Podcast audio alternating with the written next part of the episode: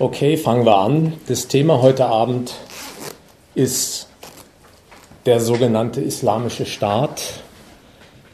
Und zu drei Punkten will ich im Folgenden einige Erläuterungen anbieten. Zunächst zum Attentat in Paris auf diese Karikaturenzeitschrift Charlie Hebdo und was das alles ausgelöst hat, nämlich eine Protestwelle, die unter dem Titel Wir alle sind Charlie losgegangen ist. Dann einiges über den islamischen Staat selbst und die Konfrontation mit den USA, die sich jetzt im Nahen Osten äh, zu einem neuen, langatmigen Krieg auswächst. Und zum Dritten einige Klarstellungen über diesen Höchstwert, der seit diesem Attentat in aller Munde ist, zur Meinungsfreiheit. Also das sind drei Punkte. Wenn aber zwischendurch Diskussionsbedarf entsteht oder Fragen da sind, Einsprüche kommen, dann unterbrecht mich einfach und äh, wir kommen ins Gespräch und schauen dann, wie weit wir mit dem ganzen Komplex heute Abend voranschreiten. Wir alle sind Charlie. Das war die Antwort auf ein Attentat in Paris, bei dem islamische Terroristen, zwölf waren es, glaube ich, zwölf Karikaturisten erschossen haben von einer Satirezeitschrift, die Mohammed-Karikaturen veröffentlicht hat. Und diese islamischen Terroristen, die haben das so aufgefasst, wie es gemeint war, nämlich als Beleidigung ihrer Religion, damit auch als Beleidigung ihrer selbst, weil sie sich mit dieser Religion identifizieren. Zwölf Leute haben sie erschossen, aus Rache für diese Beleidigung. Das Echo in der Öffentlichkeit, nicht nur in Paris, war, wir alle sind angegriffen. Nicht nur Charlie Hebdo, wir alle sind angegriffen. Und wenn man das wörtlich nimmt, ist natürlich die Behauptung, unsinnig. Es waren schon sehr gezielt diese zwölf Karikaturisten im Visier der Terroristen, weil die mit ihren Karikaturen den Mohammed beleidigt haben. Aber dennoch war der Aufschrei, wir alle sind getroffen. Und wie kommt diese Klammer zustande? Die kommt darüber zustande, dass die Menschen denken, dieser Angriff auf die zwölf Leute, die da Karikaturen gemalt haben, der galt einem viel höher stehenden Prinzip, für das auch wir stehen, die Meinungsfreiheit. Jeder sieht sich, jeder Mensch in Paris, aber auch jeder in der oberen Bachgasse, die jetzt ihre Schilder aushängen, wir alle sind Charlie. Jeder sieht sich, ebenso wie die Zwölf von Paris, als Repräsentant der Meinungsfreiheit. Und in dieser Eigenschaft ist jeder getroffen. Und daran merkt man, jetzt ist eigentlich ein neues Opfer in der Welt, das mehr ist, das mehr wiegt als die zwölf Ermordeten. Das Opfer, das jetzt in der Welt ist, für das alle stehen, das ist die Meinungsfreiheit. Die ist das eigentliche Opfer. Und das wiegt so sehr,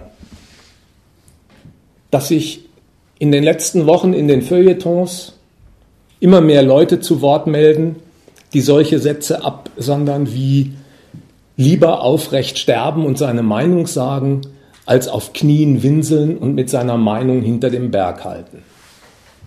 Ja, wenn man solche Sätze zu ihrem vollen Wert nimmt, dann behaupten solche Leute, die Meinungsfreiheit ist ihnen wichtiger als das eigene Leben. Bevor sie auf Knien winseln, sondern sie lieber ihre Meinung ab und sterben aufrecht. Es wird also so getan oder es wird behauptet, dass die Meinungsfreiheit sowas ist wie eine existenzbestimmende Größe, wie eine Sache, aus der das eigene Dasein seinen Sinn schöpft. Und wenn diese Sache verloren geht, hat auch das ganze Dasein jeden Sinn verloren. Das ist nach einer Seite hin eine lächerliche Übertreibung der Meinungsfreiheit und ihrer Rolle, die sie wirklich in unserer Gesellschaft spielt. Nehmen wir mal zunächst die geäußerte Meinung in Anführungszeichen von Charlie Hebdo mit seinen Karikaturen. Was war denn daran so gewichtig, dass das unbedingt mitgeteilt gehörte? Es war nicht mal eine Kritik an der Religion, darüber könnte man reden, wir hätten auch eine. Es war ein Spott über einen fremden Gott. Sie haben Mohammed verarscht. Und das soll der Gipfel abendländischer Aufklärung sein, für den man aufrecht stehend sterben soll? Das ist ein schlechter Witz. Wie halten es die normalen Menschen mit der Meinungsfreiheit? Stimmt das denn überhaupt? Das so für uns, für die Normalverbraucher, für die Leute, die morgens zur Schicht nach Renault gehen oder zu Siemens. Die Meinungsfreiheit das bestimmende Moment ihres Lebens ist, ohne dass sie einfach nicht sein können? Wer geht denn schon morgens zur Arbeit und sagt, heute treffe ich meinen Abteilungsleiter, dem werde ich jetzt mal erzählen, was ich von dem neuen Schichtplan und der Lohnkürzung halte? Da teilt sich jeder das freie Meinen sehr ein, weil er nicht riskieren will, dass er rausfliegt. Was machen denn Eltern, wenn der Bub in der Schule schlecht steht und sie zum Klassensprecher gehen? Zu Hause haben sie noch gesagt, der Mann ist ungerecht, der ist unfähig, der gehört eigentlich aus dem Dienst entfernt. Der Auftritt in der Schule, der fällt ganz anders aus, weil man den Kleinen voranbringen will und nicht den Lehrer gegen ihn aufbringen will. Und wer sagt schon seinem Vermieter mal ernsthaft, was er von dem Loch hält, für das er so hohe Mietpreise zahlt? Zumal in Zeiten eines angespannten Mietmarkts. Und man merkt an solchen Versatzstücken des täglichen Lebens. Der normale Mensch, der macht einen sehr berechnenden Gebrauch von seiner, seiner freien Meinung. Da, wo er sich abhängig sieht und weiß von anderen Figuren, die über ihn was zu sagen oder zu bestimmen haben, wo es um Geld und Gelderwerb geht, da rudert er lieber zurück und hält mit seiner Meinung hinterm Berg. Richtig freien Lauf lässt man der höchstens mal am Stammtisch gegen seinesgleichen. Da kann man keilen. Da hat man nichts zu befürchten, außer Prügel vielleicht. Also insofern halte ich das erst einmal für eine grandiose Übertreibung, zu behaupten, die Meinungsfreiheit ist das Opfer dieses Terrorismus und wenn man das durchgehen lässt, dann verliert das eigene Dasein jeden Sinn. In Wirklichkeit ist das eigene Dasein, so in den täglichen Alltagssorgen, viel mehr bestimmt durch den Versuch, in der Ausbildung nach oben zu kommen, um später am Arbeitsmarkt einen passablen Job zu bekommen, sich mit Geldrechnungen rumzuplagen, die andere mit einem anstellen und vom Leben doch nicht so viel übrig lassen, wie man es gern hätte.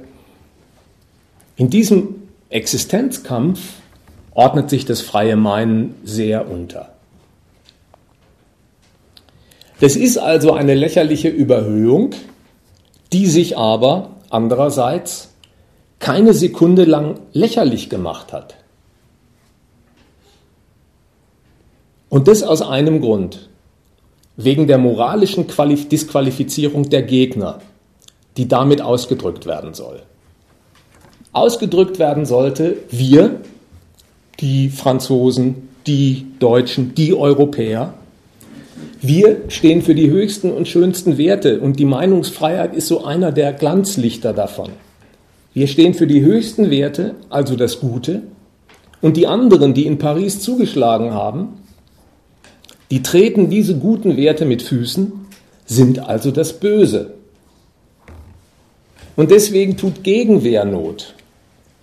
Der Staat ist die Schutzmacht dieser höchsten Werte und soll deswegen die Angreifer, die sich an der Meinungsfreiheit in Gestalt dieser zwölf Karikaturisten vergangen haben, vernichten. Und so merkt man, was vielleicht angefangen haben mag mit Betroffenheit über das viele Blut in der Redaktion, was begonnen haben mag mit einem Gefühl des Mitleids für die Opfer.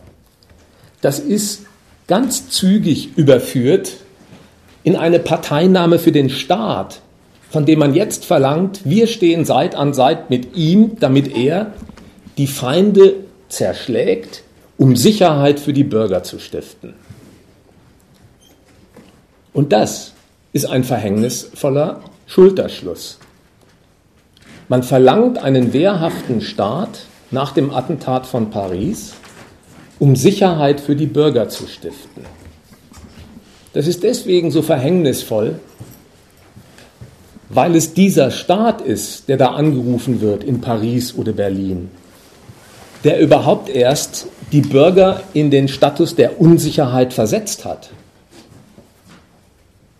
Die, die Verwüstung der arabischen Welt seit 9-11, das ist das berühmte Attentat in New York auf die Twin Towers, seitdem wird ein anti-amerikanischer Krieg geführt, ein anti-islamischer Krieg gegen amerikanische, anti-amerikanische Umtriebe geführt, unterstützt von den maßgeblichen westlichen Partnern, der in der arabischen Welt keinen Stein auf dem anderen lässt.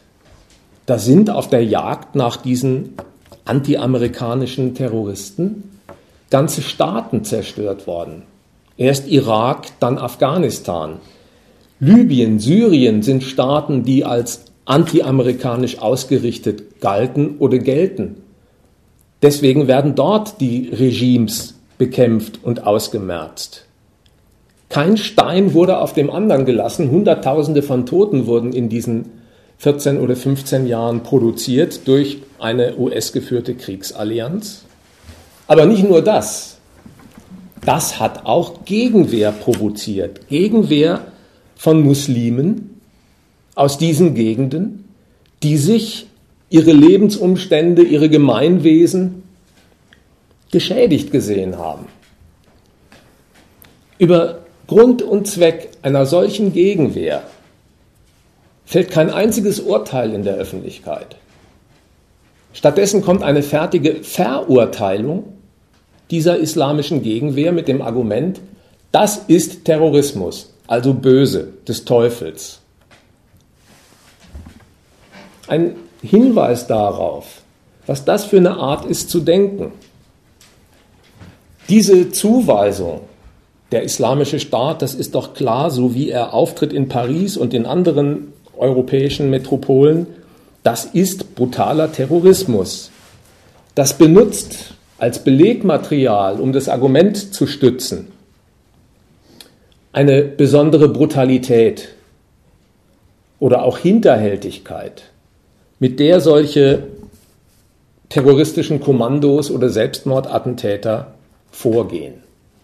Sie erledigen mit ihren Granaten am Hosenbund Unbeteiligte Zivilisten, wie es heißt, vergehen sich an sogenannten weichen Zielen, richten ein Blutbad in der Redaktion von Charlie Hebdo an. Das stimmt. Und daran ist nichts zu beschönigen, daran ist nichts gut zu heißen. Das ist brutal. Aber sind US-Drohnen, die in einer Zehntelsekunde eine komplette pakistanische Hochzeitsgesellschaft niedermachen, das schöne Gegenbild zu dieser Brutalität? Sodass die sich im Unterschied zu der anderen Gewalt das Etikett besonderer Niedertracht zuzieht. Ich will das nicht gewichten und sagen, wer geht hier brutaler vor, wer legt hier mehr Leute um, sondern möchte mal davon abraten, es so zu betrachten und stattdessen mal das, was als besonderes Vorgehen an diesen Terroristen herausgestellt wird, nur nüchtern sachlich zu betrachten. Das verrät nämlich ein bisschen was über die Lage. Wenn man nämlich sagt, die, die Terroristen, sind deswegen so feige und hinterhältig, weil sie sich an unschuldigen Zivilisten, an weichen Zielen vergehen, dann hat man über die gesagt, ja, ein richtig veritabler Staat mit Armee, mit Panzerarmaden äh, und einer Fliegerflotte. Sowas ist das nicht. Die treten nicht an auf einem Schlachtfeld, wo eine staatliche Armee eine andere bekämpft, sondern die sind als Selbstmordattentäter unterwegs gegen Ziele, derer sie überhaupt nur habhaft werden können. Ja, einen Angriff auf Cape Bondsteel oder auf irgendeinen amerikanischen Stützpunkt, den leisten die mit dieser Kraft nicht. Was ihnen bleibt, ist, die Zivilisten, die sie dem Feind als dessen staatsbürgerliches Material zurechnen, die in dieser Eigenschaft zu erwischen. Und deswegen nennt man das auch weiche Ziele. Die harten, den richtigen Militärapparat, den können sie nicht knacken. Das einmal sachlich genommen, ist es ein Beleg dafür, dass sich dort eine militante Mannschaft, durchaus militant, wehrt aus der Position der Ohnmacht. Das sind die militanten Überbleibsel, die nach 15 Jahren Krieg in dieser Region im arabischen Raum übrig geblieben sind nach dem amerikanischen Zerstörungswerk. Da steht kein Staat mehr auf gegen die USA. Es sind Milizen übrig geblieben aus den diversen Kriegen, die im Irak stattgefunden haben oder in Afghanistan bei den Taliban. Die wehren sich aus dieser Position der Ohnmacht. Und das in die Öffentlichkeit gebracht, führt zu dem Urteil, ja, dies ist eine Form sinnloser Gewalt. Die Öffentlichkeit ist durchaus geneigt, manchen Arten von Gewalt das Attribut sinnvoll zuzugestehen. Der Krieg in Irak galt lange als das. Der deutsche verstorbene Verteidigungsminister Struck hat gesagt, deutsche Interessen werden am Hindukusch verteidigt, das ist sinnvoll. Leute, die sinnlose Gewalt im Terrorismus ausgemacht haben wollen, die kennen also sinnlose und sinnvolle Gewalt. Und sinnlos ist ein Attribut, das sie für die Sorte Gewalt reservieren, von der sie sagen, da liegen die von uns gebilligten Gründe für staatliche Gewalteinsätze einfach nicht vor. Und deswegen ist es sinnlos. Und es führt zu einer Weiterung in der Art, wie da nachgedacht wird. Wenn diese Leute für ihre Gewalt, sinnlose Gewalt, also gar keine politischen Gründe und Zwecke haben, deswegen ist sie ja so sinnlos, was treibt sie dann zu ihrem Tun an? Irgendeinen Antrieb braucht jede Tat. Und wenn es nicht die Gründe und Zwecke des Täters sind, was bleibt denn da? Da bleibt die Natur dieser Leute als der Ersatzgrund für ihr Tun und in dieser Eigenschaft heißen sie jetzt das Böse. Eine bösartige Natur, die Gewalt um der Gewalt willen ausübt. Das ist der Begriff des Terrorismus, der über diese Leute verhängt wird. Terrorismus ist nicht Gewalt. Da säßen veritable Staaten auf der Anklagebank ganz vorn. Terrorismus ist seinem Begriff nach die Kritik an illegitimer Gewalt, der man jeden Zweck abspricht. Gewalt um der Gewalt willen, die aus dem Bösen der Natur der Täter kommt. Und wenn die Gewalt in die Natur der Täter verlagert worden ist, dann ist der letzte Schluss fällig. Natur ist nicht veränderbar, erziehbar. Wenn die Gewalt aus der Natur kommt, dann kann man das nur auslöschen, dieses Böse. Und so merkt man, da ist ein Feindbild entworfen worden. Da wird aus der bösartigen Natur heraus Gewalt verübt. Da ist ein Feindbild konstruiert worden, das genau zu dem beauftragt, was der Staat will, nämlich Vorgehen gegen diese Leute. Das sind die Konsequenzen und die unsachlichen parteilichen Begutachtungen, die dem Attentat und den Attentätern zuteil geworden sind. Jetzt ein paar Anmerkungen zum islamischen Staat selbst, zu diesem IS. Diese Leute, die hier in den westlichen Metropolen mehr durch Selbstmordattentate auffallen, haben ja im arabischen Raum, wo sie hauptseitig tätig sind, in Syrien, in Irak, Kobane, durchaus mehr Machtmittel aufzubieten als ein paar Handgranaten. Diese Leute, die gelten aus dem Blick der westlichen Öffentlichkeit heraus als Horde vorsintflutlicher Spinner, die von einer archaischen Brutalität getrieben sind, die einfach nicht von dieser Welt sind. Daran stimmt überhaupt nichts. Dieser islamische Staat, der ist ganz von dieser Welt und das Gerät, über das er verfügt, das Personal, das die Gerätschaften bedient und vor allen Dingen die Gesinnung, mit denen diese Leute unterwegs sind und sich zu ihrem Tun berechtigt wissen, das ist hochmodern.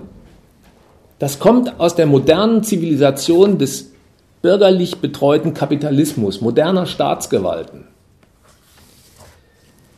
Was zunächst das Personal betrifft, das sind Leute, die bilden so, so sowas wie das Restprodukt des Zerstörungswerks, das Amerika über etliche Jahre in Arabien angerichtet hat. Es sind Milizen, die zum Teil aus dem sunnitischen Personal aus Irak stammen. Der Maliki hat einfach nicht vermocht, Schiiten und Sunniten äh, unter seine Regierungshoheit zu bringen. Die Sunniten haben sich zurückgesetzt gesehen, in diesem Staat einen Aufstand gemacht. Diese Sunniten haben sich verselbstständigt und sich diesem IS angeschlossen. Das Personal ist ein Restprodukt aus diesem Zerstörungswerk, das die amerikanische Zerstörung nicht einfach geschehen lassen will. Und das Gerät, das sie haben, das ist Beute aus modernen Staaten. Die Waffenkraft des IS beruht zu einem guten Teil auf US-amerikanischen Waffen. Die haben sie im Irak erbeutet, weil sie große Kasernen überfallen haben und den dortigen irakischen Soldaten das schwere Gerät abgenommen haben. Die haben die Nationalbank im Irak überfallen und Milliarden Dollar Bestände abgezweigt, um sich zu finanzieren. Also das Personal wie das Gerät, mit dem dieses Personal unterwegs ist. Das ist ein Produkt der Kriege, die dort hinten der moderne Imperialismus geführt hat. Und jetzt zur Gesinnung, zum Geist, mit dem diese Leute unterwegs sind. Ich lese euch vielleicht mal ein Zitat vor, um das ein bisschen nachvollziehbar zu machen, wie diese Leute denken. Ein Zitat aus einer Rede von diesem al-Baghdadi, der den, ähm, das Kalifat verkündet, begründet und Mitkämpfer gewinnen will. Terrorismus ist, sagt er, auf Allahs Gesetz als Urteil zu verweisen. Terrorismus ist, Allah anzubeten, wie er es dir befohlen hat. Terrorismus ist Erniedrigung, Unterjochung, unter die Ungläubigen. Aber Terrorismus schließt nicht ein das Töten der Muslime in Burma, das Verbrennen ihrer Häuser, das Töten der Muslime auf den Philippinen, in Indonesien, in Kaschmir, das Töten der Muslime in Bosnien-Herzegowina und das Abschlachten ihrer Kinder, die Zerstörung der Häuser der Muslime in Palästina, Abschlachten der Muslime wie Schafe in Zentralafrika, Niemand weint um sie, niemand klagt das Massaker an.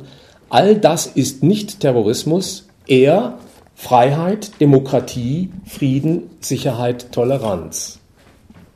Wie denkt der Mann?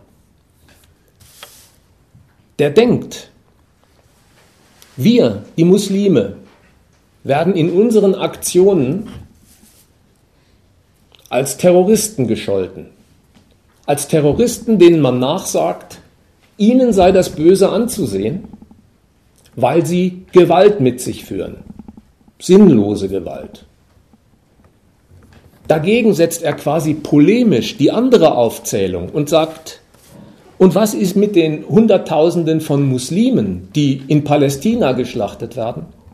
Was ist mit den Muslimen, die in Pakistan, in Zentralafrika, auf den Philippinen ermordet werden? Das alles heißt nicht Terrorismus, sondern Freiheit, Demokratie, Sicherheit, Toleranz. Der Mann bemerkt also erst einmal, dass die westliche quasi Schuldzuweisung, Terrorist ist, wer Gewalt ausübt, ja wohl nicht die Wahrheit der Sache sein kann. Denn Gewalt übt die andere Seite in noch ganz anderen Dimensionen aus. Nur heißt sie da nicht Terrorismus, sondern Freiheit, Demokratie, Frieden, Sicherheit, Toleranz. Das greift er zunächst einmal an.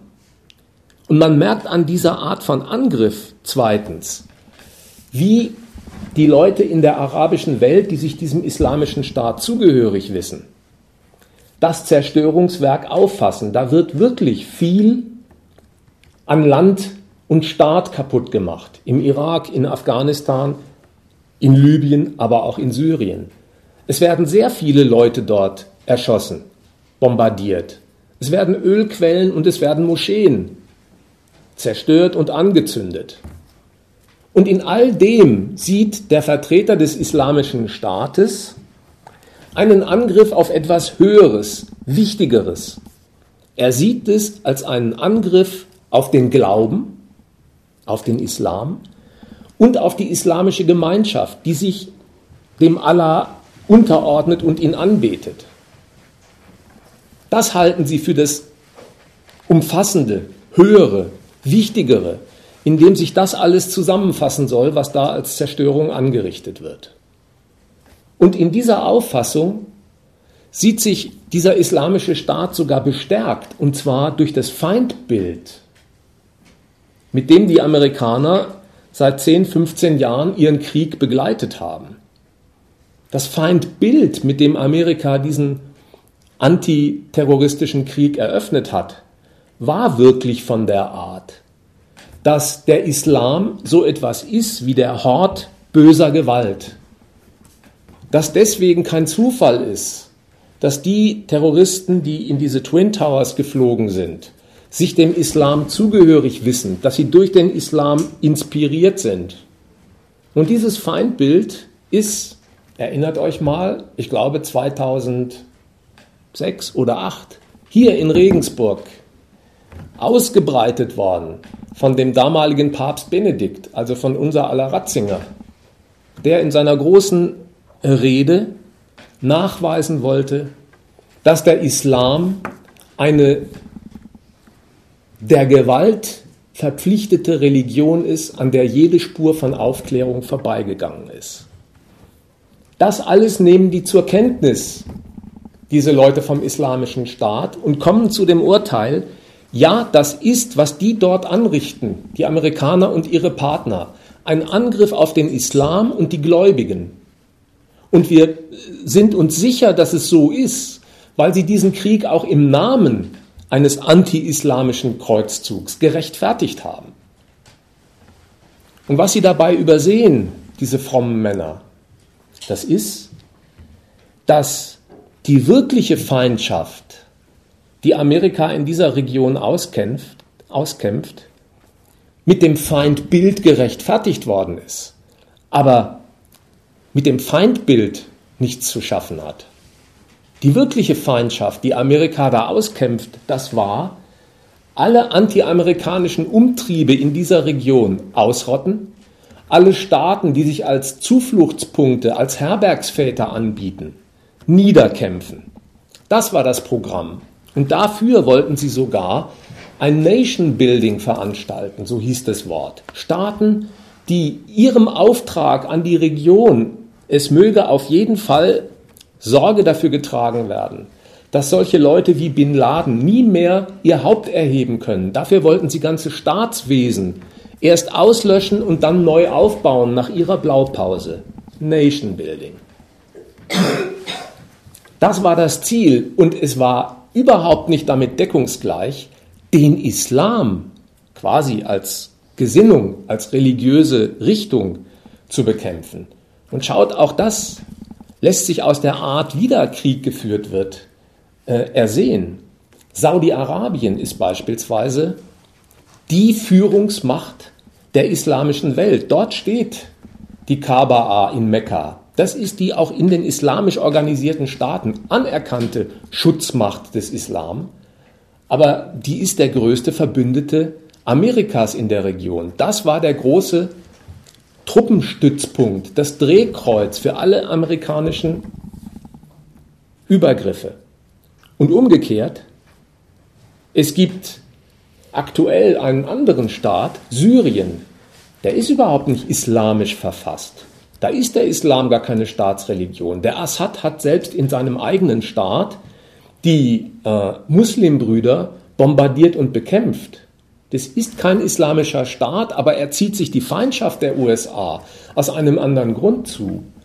Der bietet bis heute Russland, einem großen Gegenspieler in der Weltpolitik, in Tartus einen Militärhafen, einen Stützpunkt mit Mittelmeerzugang, will sich also in die amerikanisch geordnete Weltregion nicht einfügen und wird deswegen bekriegt. Also, die Feindschaft die Amerika in diese Gegend trägt und das Feindbild. Das sind zwei verschiedene Sachen, die der islamische Staat als Unterschied nicht gelten lässt. Für die ist Feindbild und Feindschaft eins und daraus konstruiert der islamische Staat auch seine Feindschaft. Der sagt nämlich, wenn man diese Reden von al-Baghdadi verfolgt, die Äußerungen von ihnen mal äh, im Internet anschaut, der sagt, Sie kämpfen für die Sache Allahs gegen die Weltler und die Kreuzzügler aus dem Westen. Und die Zielsetzung, der diese Mannschaft sich verschrieben hat, die ist jetzt so radikal wie die Diagnose. Die Zielsetzung, die die sich selber stellen, heißt, sie wollen so etwas durchkämpfen wie ein Kalifat ein Kalifat, ein Herrschaftsgebilde, in dem islamisch geglaubt, islamisch gelebt wird. Und das ist ein Gebilde, das nach ihrer eigenen Auffassung nicht auf irgendeine Nation in der Region beschränkt ist. Die halten ohnehin die Aufteilung der muslimischen Menschen auf voneinander separierte Nationen für einen Frevel gegen Allah. Denn im Glauben sind sich alle Menschen eins, die an Allah glauben. Und insofern gehören sie nicht durch quasi irdische Diktate wie staatliche Grenzen voneinander getrennt. Umgekehrt folgt aus demselben Geist bei diesen Leuten. Sie predigen allen Muslimen in dieser Welt, dass sie sich diesem Kampf anzuschließen haben. Das Projekt ist nicht auf irgendwelche nationalen Grenzen beschränkt, und die Kampfkraft auch nicht. Sie rufen alle Muslime auf, sich für diese Sache Allahs herzugeben und werben deswegen Kämpfer im Ausland an. Und für dieses Projekt, das sie da auf den Weg bringen, Kalifat, ist die Aufopferung der Muslime, dass sie sich quasi in diesem Krieg nicht nur einsetzen, sondern auch ihr Leben hingeben, Ehrensache. So sind diese Leute unterwegs. Diese Haltung zieht sich viel Kopfschütteln zu im Westen. Und es verdient auch Kritik. Aber wenn ich diese Kritik ernsthaft formuliere, dann fällt darunter genauso der hierzulande so geachtete Patriotismus. Denn was liegt denn vor bei diesen Leuten vom islamischen Staat? Was denken die? Was tun sie, wenn sie sagen, die Sache Allahs ist heilig und gerecht, dafür in den Krieg zu ziehen ist äh, nötig und sinnvoll und in diesem Krieg zu sterben ist Ehrensache? Diese Leute sagen, die heiligen Werte, ihre Religion, Allah, die sind wichtiger als das eigene Leben, das man dafür opfert. Die stellen also die ideelle Existenz des Menschen er ist ein Gläubiger, der an das Höhere glaubt. Das stellen sie höher als die materielle Existenz. Und das ist ein Gedanke, der ist voller Unvernunft. Es kann doch nicht sein, dass sich etwas für das Subjekt lohnt, sein Leben hinzugeben, das er gar nicht mehr genießen kann, weil er dann nicht mehr existiert. Man kann doch nicht sein, es lohnt sich für das Höchste sein Leben hinzugeben weil hinterher das Subjekt des Genusses von diesem Höchsten ausgelöscht ist. Das ist antimaterialistisch, das ist gegen den Menschen gerichtet, nichts für ihn. Aber genau dieselbe Logik, die ist auch im hiesigen Patriotismus zu Hause. dass das Vaterland bei uns für höchste abendländische Werte steht, Meinungsfreiheit ist jetzt aufgerufen, dass man das zu verteidigen hat, dass man sogar im Ernstfall dafür sein Leben riskiert, auch opfert. Genau das gilt auch hier als Ehrensache. Dass die Sache der Nation und die hohen Werte es gebieten und lohnend machen, dafür einzutreten und im Ernstfall sein Leben hinzugeben, ist Ehrensache. Und wenn ihr mal über die Dörfer fahrt, dann seht ihr in den Käffern, hier und da, ach eigentlich überall, Ehrenmäler von den Gefallenen aus dem Ersten Weltkrieg, von den Gefallenen aus dem Zweiten Weltkrieg. Je größer die Leichenberge, umso größer bauen die ihre Obelisken für Ehrenmäler. Da kommt keiner auf den Gedanken, ja, was ist das eigentlich für ein blutrünstiges Objekt, so ein Staat und eine Nation, wo Hunderttausende von Menschen sterben, die haben gar kein Bedürfnis, das unter dem Teppich zu halten. Die Leute, die gestorben sind, werden eingemeißelt in ihre Obelisken und bekommen ein Ehrenmal. Ja, was bezeugt denn das? Dass es denen, die für das Vaterland gestorben sind, zur Ehre gereicht, dass sie das getan haben. Und man sieht an der Masse der Opfer nicht, wie schäbig die Nation mit ihren Menschen umgesprungen ist, sondern wie heilig eine Nation sein muss, wenn so viele Leute dafür ihr Opfer bringen. Dieses Denken also, das ich am islamischen Staat kritisiere, das, wenn man es ernst nimmt, trifft den hiesigen Patriotismus gerade so gut und genauso treffend. Der einzige Unterschied zwischen denen da drüben und denen hier liegt darin, wie sich dieses Höchste buchstabiert. Ja, bei uns ist es die Nation und die abendländischen Werte, für die sie einstehen will. Und bei denen ist es das Kalifat und Allahs Gebote. Beim IS gilt als barbarischer Unsinn, was bei uns Ehrensache heißt.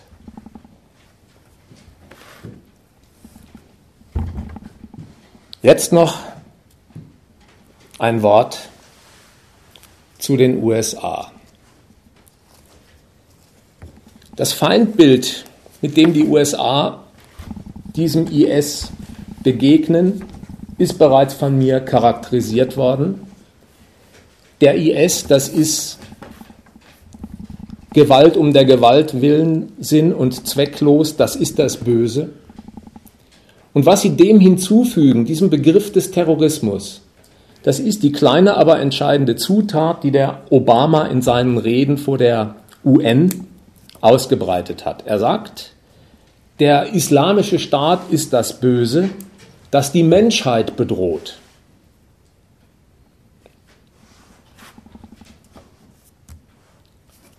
Diese Steigerung, die enthält eine Botschaft. Er verkündet weltöffentlich, man müsse sich die Auslöschung dieses Terrorismus vornehmen, weil der eine Bedrohung der Menschheit ist.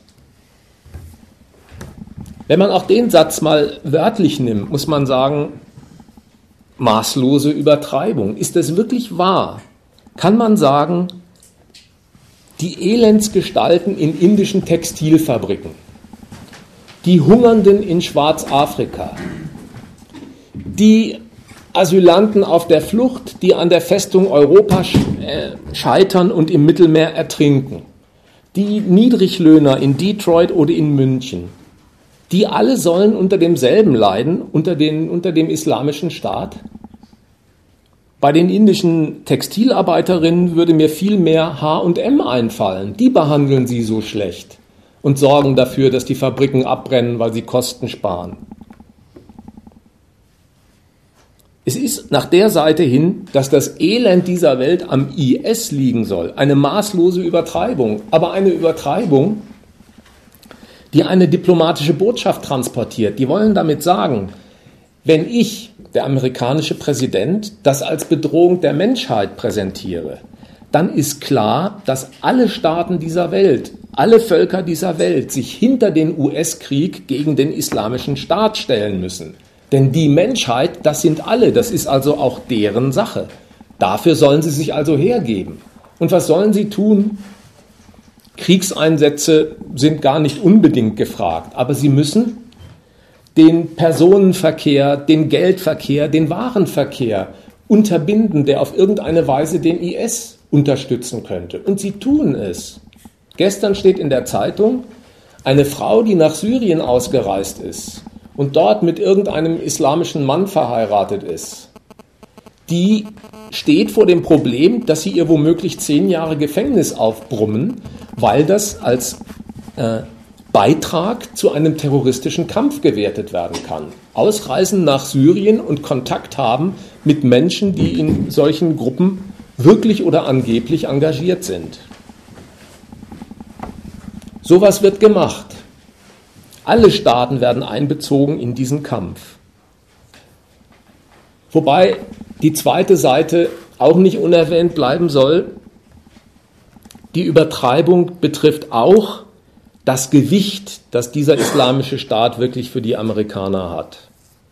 Das Feindbild, dass da gleich die ganze Menschheit bedroht ist, das ist auch ein Stückchen größer gemalt als die wirkliche Feindschaft, die die Amerikaner bekämpfen wollen.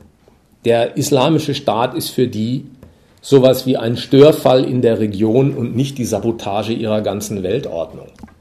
Was hat der islamische Staat aus der Warte Amerikas in dieser Region verbrochen?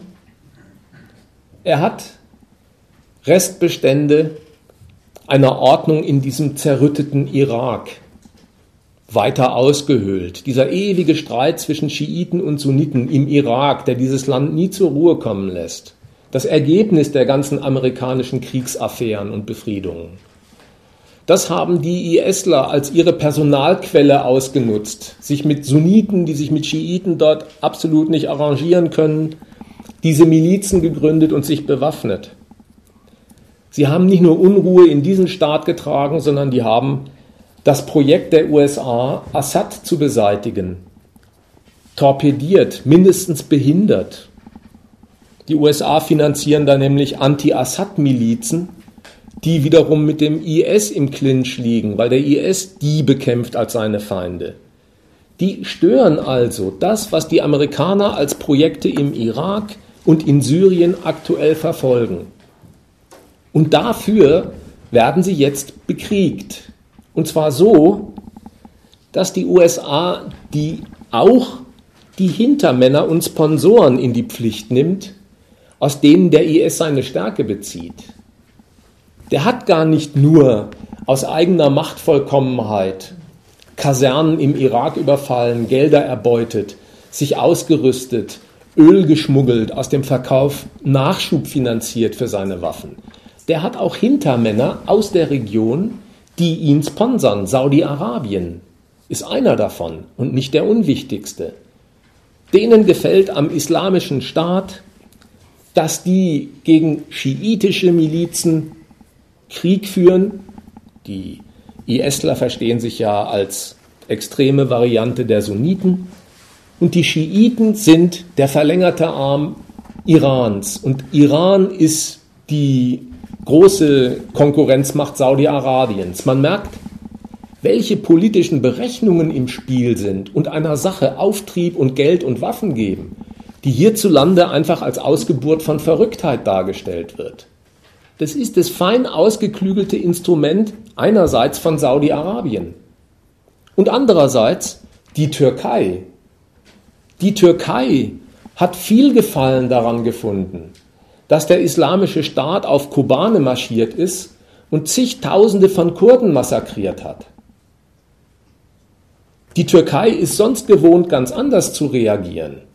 Wenn die auf dem Standpunkt steht, man will im Krieg gegen Assad bestimmenden Einfluss gewinnen, dann sagt sie sofort, die NATO soll Patriot-Raketen an die Grenze stellen und alles vorbereiten, damit die Türkei nach Syrien gehen kann.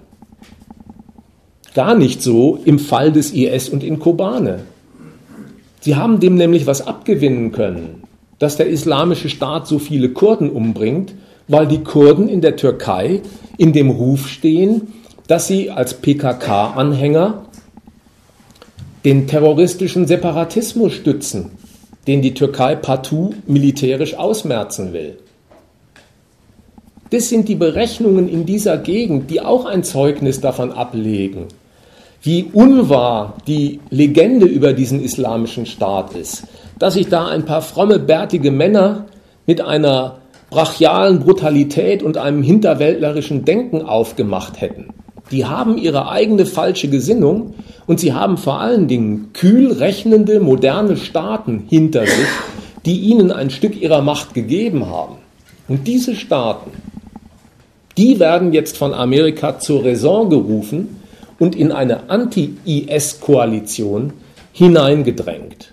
Die sollen sich zum Instrument machen, Angriffe mitfliegen auf IS-Stellungen und sich dazu bekennen, dadurch, dass sie mittun, dass die maßgeblichen Kriterien für die Ordnung dieser Weltregion in Washington bestimmt werden und nicht in Saudi-Arabien oder in der Türkei. Insofern ist die US-Feindschaft gegen diesen islamischen Staat eingeordnet in das viel übergreifendere Ziel, diesen ganzen arabischen Raum von verbliebenen restlichen antiamerikanischen Umtrieben und Staaten zu säubern. Und das, kündigen Sie gleich an, bedeutet zehn weitere Jahre Krieg und Blutvergießen. So, das waren eigentlich schon meine Anmerkungen zu Charlie Hebdo, dem IS und den USA. Und wenn es da jetzt Diskussionsbedarf oder Einsprüche gibt, dann können wir das gern tun und ich halte meinen dritten Punkt über die Meinungsfreiheit noch eine Weile zurück und reiche Ihnen nach. Ja, bitte. Ja, es gibt tatsächlich eine Anmerkung, und zwar Afghanistan ist kein arabisches Land, steht persisch.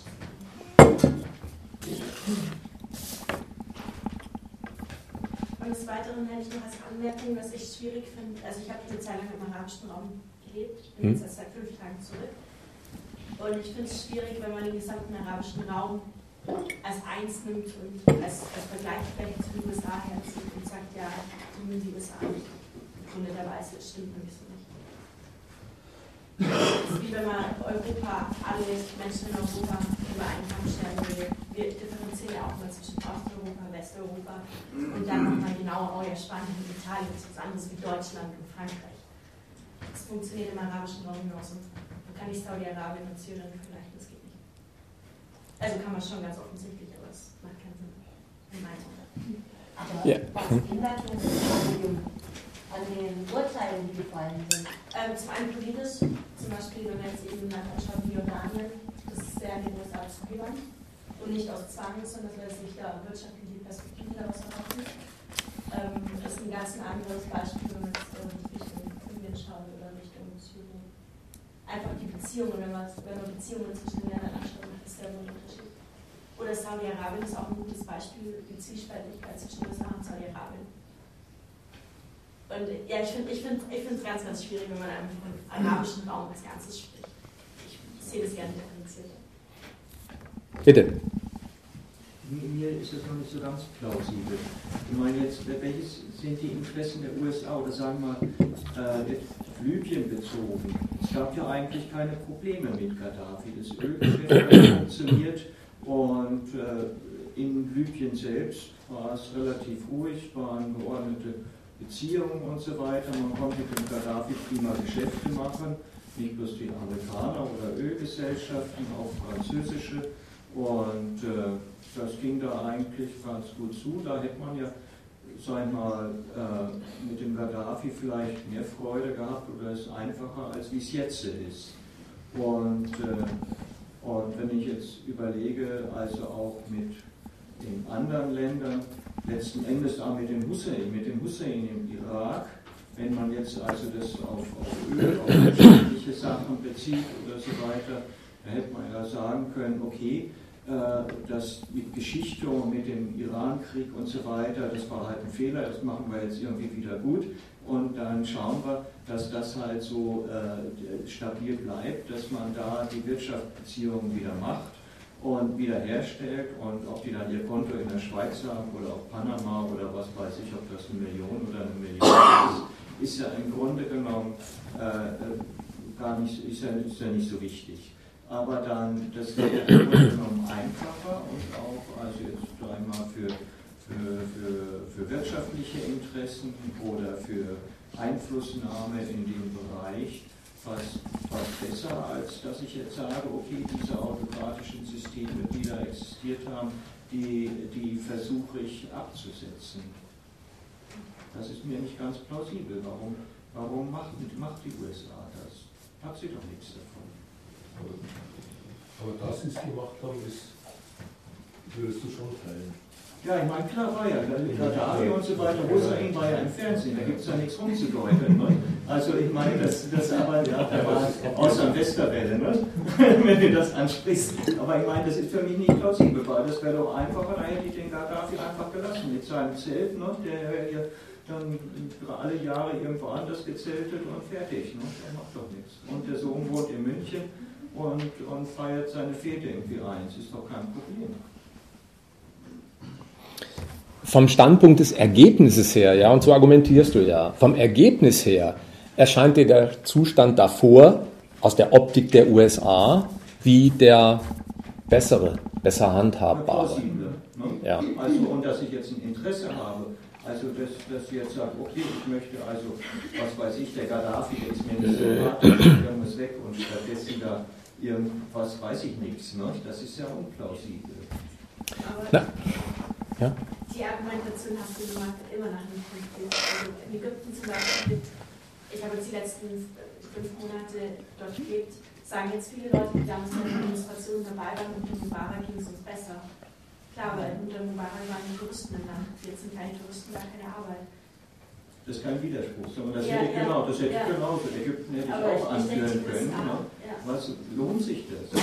Also jetzt mal aus Sicht wenn ich jetzt einen Handel mache oder aus Sicht der USA oder aus ökonomischer Sicht, lohnt sich das? Also da dann aktiv, ob das nun der Gaddafi oder der Hussein oder der Mubarak ist, lohnt sich das, den, den aktiv zu stürzen, um dann jetzt so einen Zustand herbeizuführen? Das ist meine Frage. Ich hätte gerne ja. eine Antwort bei dir. ja, ich will ja auch eine geben, aber ich wollte die anderen äh, Interventionen nicht abwürgen. Ja, ähm, ich, ich äh, hätte dazu Folgendes zu sagen. Das Argument beginnt beim Ergebnis und sagt vom Standpunkt dieses Ergebnisses, dass der Irak jetzt ein verwüstetes Land ist, in dem es keine durchgesetzte Staatlichkeit gibt, äh, Attentate sind an der Tagesordnung, Bürgerkrieg herrscht. Ja. Vom Standpunkt dieses Ergebnisses ist doch der vormalige Zustand der bessere. Diese Überlegung gibt es in Amerika selbst. Es gibt sogar eine Kritik von Obama an den Kriegen in Irak wie in Afghanistan mit dem Argument, was haben uns diese Kriege gebracht, so argumentiert die Nation dort. Wir haben da in zehn Jahren Billionen von Dollar verbrannt, Tausende, viele Tausende amerikanische Soldatenleben verloren. Am Ende keine brauchbare Ordnung geschaffen und zugelassen, dass im Windschatten dieser amerikanischen Kriege, wo alle Kräfte gebunden waren an diese Schauplätze, zugelassen, dass im Windschatten dieser Kriege mächtige Konkurrenten der USA ihren Aufstieg besorgt haben. China vorrangig, aber auch Brasilien, die, die man BRICS nennt. So, das ist vom Standpunkt des, des Ergebnisses sogar eine Selbstkritik Amerikas. Dass sie mit dem Ergebnis unzufrieden sind. Das aber nimmt an dem Grund, warum sie damals gegen Hussein eingeschritten sind, gar nichts weg. Warum sind sie wirklich gegen Hussein eingeschritten? Was war denn das Verbrechen des Irak? Der Hussein hat sich auf den Standpunkt gestellt. Er verwaltet einen Ölstaat. Dieser Staat bezieht seinen Reichtum aus den Ölexporten. Und die Ölexporte und das eingenommene Geld wachsen in dem Maße, wie die Ölquellen wachsen. Und so hat er sich auf den Standpunkt gestellt, er nimmt sich heraus, ein Land zu annektieren, Kuwait nämlich, um die Zahl seiner Ölquellen zu vergrößern. Damit hat er sich gegen ein amerikanisches Prinzip gestellt, nämlich gegen das Prinzip, dass die Aufteilung dieses Raums, die Amerikaner sehen es als Raum, den sie bewirtschaften und kontrollieren, dass das ihre Sache ist und dass ohne eine amerikanische Lizenz Kräfte und Grenzverschiebungen in diesem Raum nicht geduldet sind. Und für diese Eigenmächtigkeit an einem Weltordnungsprinzip, ja, wir bestimmen Grenzziehungen auf der Welt, wir teilen Rechte zu, die Souveräne haben. Daran hat sich Hussein vergangen. Dafür ist er mit einem Krieg ähm, äh, bestraft worden. Und das Ergebnis, das sehen die Amerikaner gerade so wie du, stellt sie nicht zufrieden. Aber jetzt zur vorwärtsweisenden Konsequenz daraus. Und das kann man jetzt am islamischen Staat sehen.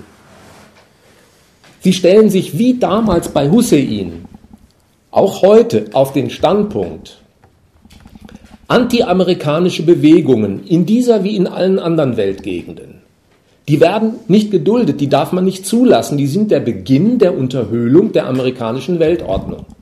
Der islamische Staat ist so ein Versuch. Ein Kalifat gegen alle dort vorhandenen Grenzen, auch gegen die von Amerika betriebenen Kriege in Syrien gegen Assad durchzusetzen und sich querzustellen und als Störfaktor aufzubauen. So einen Einspruch gegen ihre Art, dort Ordnung zu stiften, lassen sie nicht zu. Und sie fügen hinzu, den Fehler von Irak, von damals, so wie du es charakterisiert hast, ja, den dürfen wir allerdings nicht wiederholen. Wir dürfen nicht wiederholen, sagen sie, den Kampf gegen den Anti-Amerikanismus um einen Preis zu führen, der vom Ergebnis her Amerika nur Schaden zufügt. Was heißt das? Das heißt in erster Konsequenz No Boots on the Ground. Sie sagen, wir dürfen nicht wieder wie beim Krieg gegen Al-Qaida und gegen äh, die Taliban und gegen die Iraker große amerikanische Bodentruppen in einen langwierigen Bodenkrieg verstricken, der unendlich viel Geld und Blutzoll kostet und am Ende nur verbrannte Erde zurücklässt. Wir zwingen alle anderen Staaten in der Region und nicht nur in der Region, die amerikanische Allianz zu flankieren. Amerika fliegt die gezielten Angriffe per Luft und der Rest muss die Drecksarbeit am Boden erledigen. So teilen die sich auf. Sie fliegen Angriffe mit ihren Bombern, und die Peschmerga und andere Kurden werden ausgerüstet, um den Häuserkampf gegen den IS in Kobane und sonst wo zu führen. Also um deinem Prinzip äh, äh, beizupflichten. Ja, sie sehen es vom Ergebnis her, äh, was den Irakkrieg und Afghanistan angeht, als, eine, äh, als ein schlechtes Ergebnis an. Aber das Prinzip, dessen wegen sie den Krieg geführt haben, das halten sie für unabdingbar. Und so versuchen sie im Kampf gegen den IS jetzt, das war der Versuch meiner Auflösung, beides in Einklang zu bringen. Am Prinzip, Anti-Amerikanismus darf nirgendwo auf der Welt geduldet werden, festzuhalten, ohne in das Fahrwasser wieder zu geraten, das im Irakkrieg als Negativbilanz vor Augen steht. Hoher Blutzoll, kein gutes Ergebnis, viel Geld verbrannt.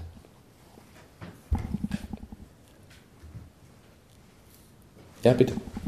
Aber der arabische Frühling begonnen hat in Libyen, Tunesien, gab es IS eigentlich noch gar nicht so stark. Und das waren auch keine besonders anti-amerikanischen Länder.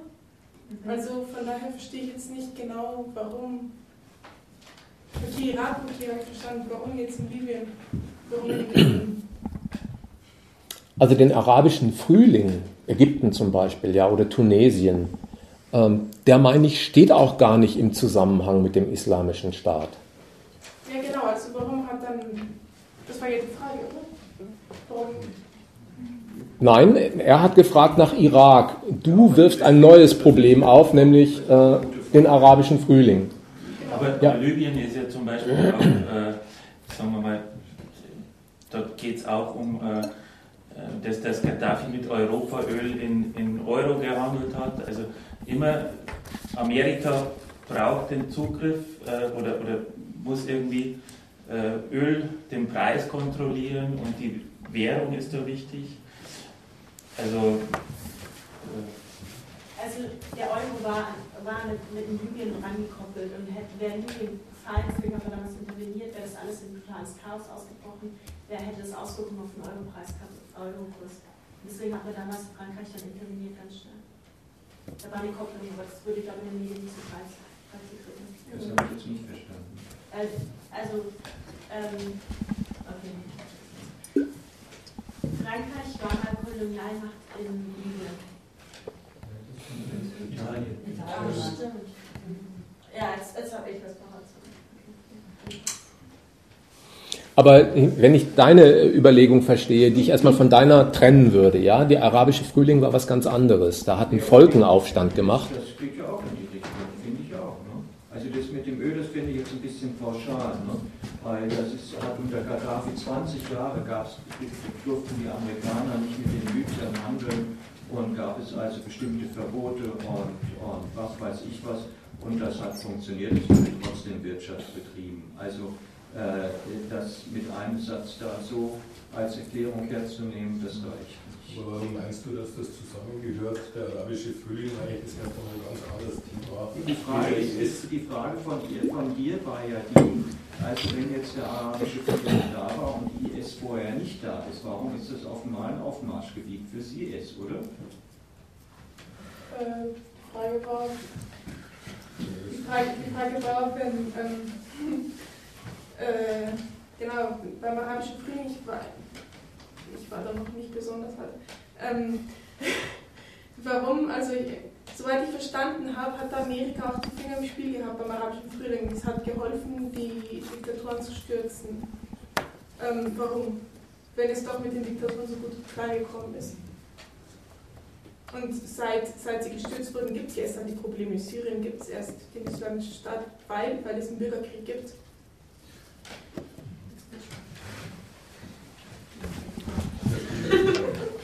Also ich würde ja nicht sagen, dass der islamische Staat ein Problem für Amerika ist. Also es, es wird halt so gezeigt, aber äh, äh, dass man da Krieg führt, ist für die Waffenindustrie. Also Amerika ist ja nicht irgendwie ein Gravitationspunkt und alle haben da die gleichen Adressen, äh, Interessen in Amerika, sondern dann gibt es halt äh, die Kriegsindustrie, die da jetzt seit äh, zehn Jahren Krieg führt, hat, äh, hat er nicht schlecht damit verdient.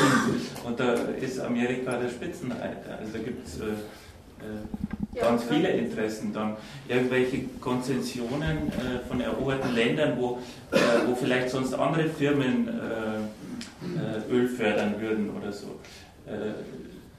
und, und also Libyen ist, also was ich so mitgekriegt habe, oder was man was man schon sehen kann, Länder, die äh, beim Handel von Öl äh, vom Dollar probieren wegzukommen, äh, äh die kriegen eher ein Problem.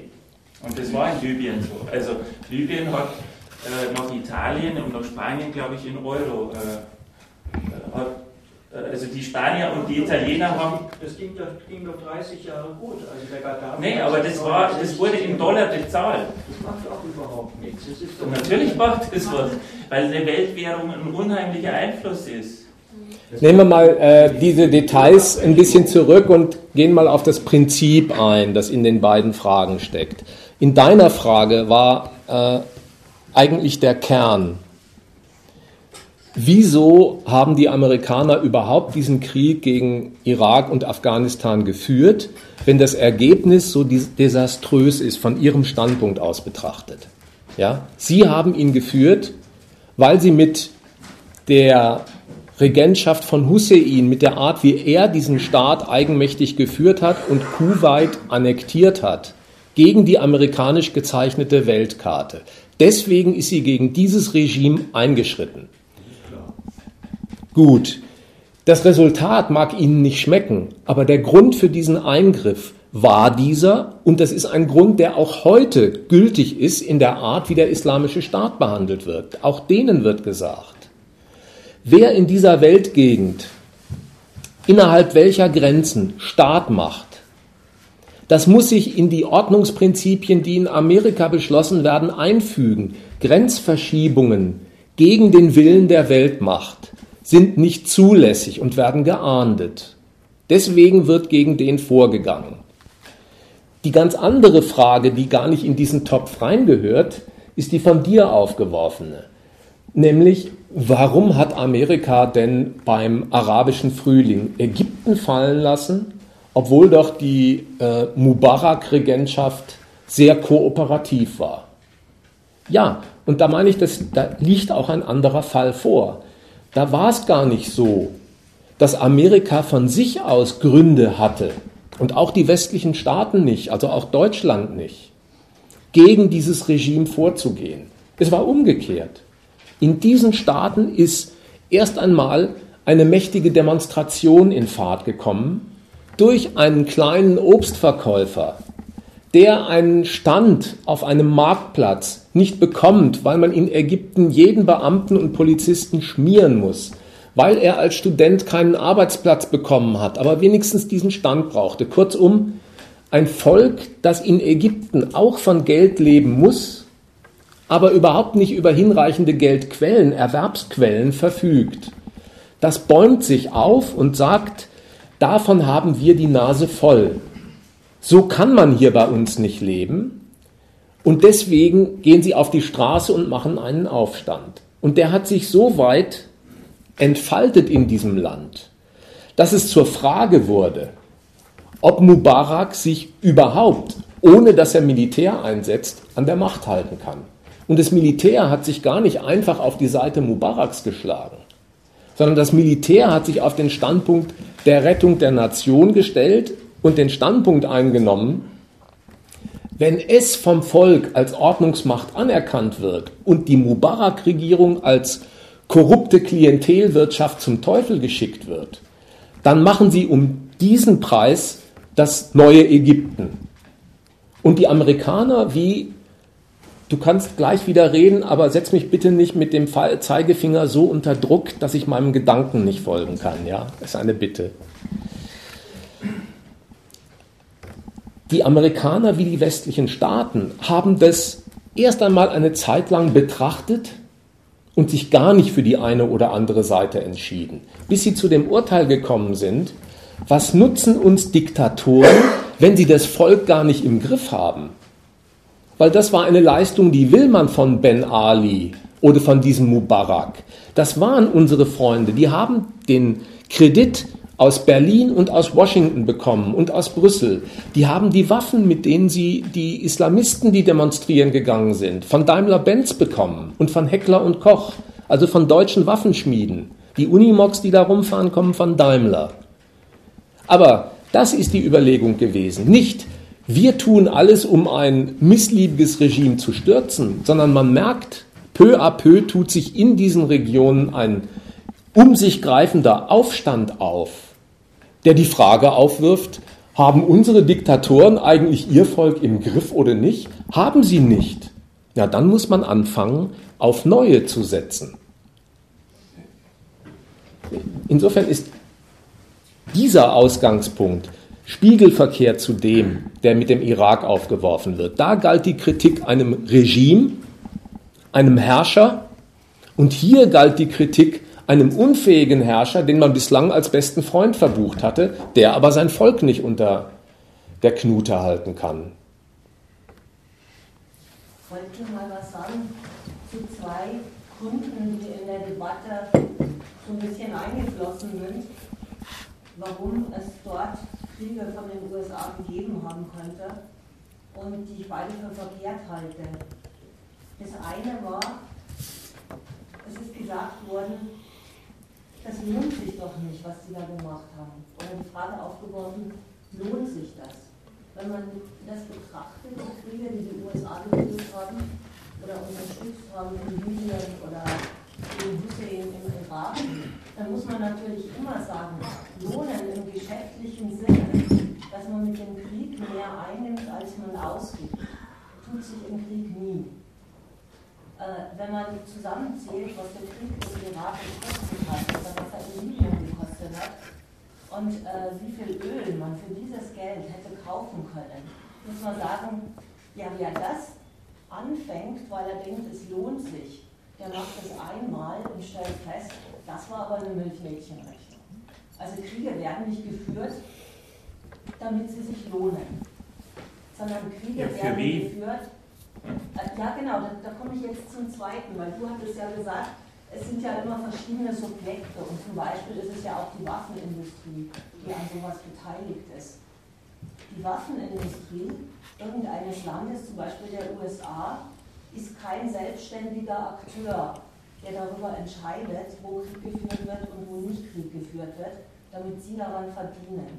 Das sieht man daran, dass wenn die USA einen Staat, den sie nicht mögen, in die Knie zwingen wollen, dann machen sie als allererstes ein Waffenembargo.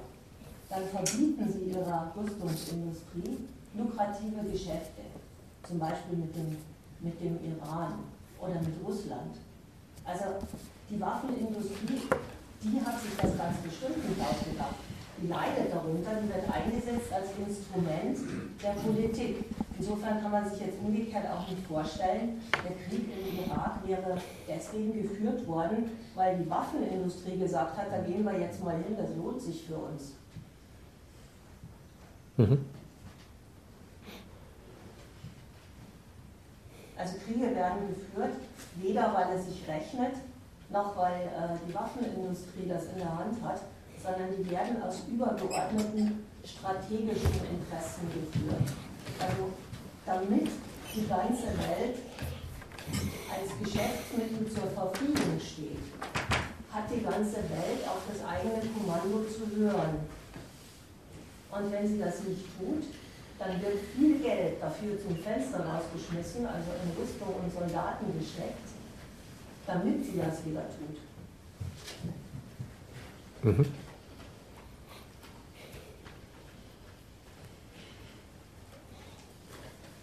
Darf ich mal fragen, was, was du denkst, wie wirksam ein Embargo ist?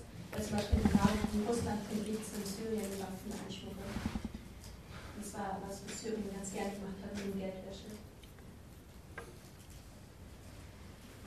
Schweifen wir nicht ein bisschen ab? Nee, ja, klar, schreiben wir nicht. Aber ich wollte jetzt nur was reinwerfen, dass Embargo nicht immer was Ähm, Ja, das, war das war schon- auch nicht die Behauptung. Also das war gar nicht meine Aussage, sondern meine Aussage war, man sieht an manchen Embargos, dass es nicht die Rüstungsindustrie ist, die Subjekt von Krieg oder Nicht-Krieg ist. Ob Waffenembargos was bringen und wie viel sie bringen und wie viel sie in welchem Fall bringen, das damit war überhaupt nicht Nee, nee, was ich damit sagen will, schadet es der Rüstungsindustrie, wenn es ein Waffenembargo gibt, wenn sie ihre Waffen dann einfach über ein anderes Land weit rein verkaufen. Also ich meine, die Rüstungsindustrie weiß ja ganz genau, genauso wenn sie in Syrien so und so viele Waffen verkaufen, die werden nicht in Syrien bleiben, die gehen dann weiter nach Russland. Das kann nicht sein. Wenn die, wenn die, äh, du beziehst dich einfach nicht auf das Argument, was es äh, Also ich, um was es gegangen ist. ich verstehe Wenn die. Waffenindustrie das Subjekt von Krieg und Frieden wäre, wenn die Kriege anzetteln würde, weil es ihr was bringen würde, dann müsste sie sich nicht von irgendjemand, der offensichtlich über ihr steht, nämlich der Regierung, verbieten lassen, irgendwo Waffen hinzuliefern und das dann vielleicht auch auf Schleichwege umgehen. Aber wenn du jetzt Ja, ein. Subjekt suchst, das äh, über Krieg und Frieden entscheidet, dann äh, wirst du, glaube ich, ein Leben lang nicht fündig werden, weil es eben ganz viele Einflüsse gibt und das so auf einen Punkt zu, zu konzentrieren und zu sagen, es muss ein Subjekt für Krieg und Frieden geben, ist vom Ansatz her einfach äh, sehr kurz gegriffen, würde ich mal vorsichtig Ich sagen. würde mich da einfach auf die Fakten beziehen. Das Subjekt, das in den USA über Krieg und Frieden entscheidet, ist die gewählte amerikanische Regierung einschließlich ihres Parlaments, die da halt Repräsentantenhaus und Senat heißen. Das sind die Subjekte, die entscheiden über Krieg oder, oder Frieden. Das ist ein Faktum und es ist kein theoretischer Ansatz.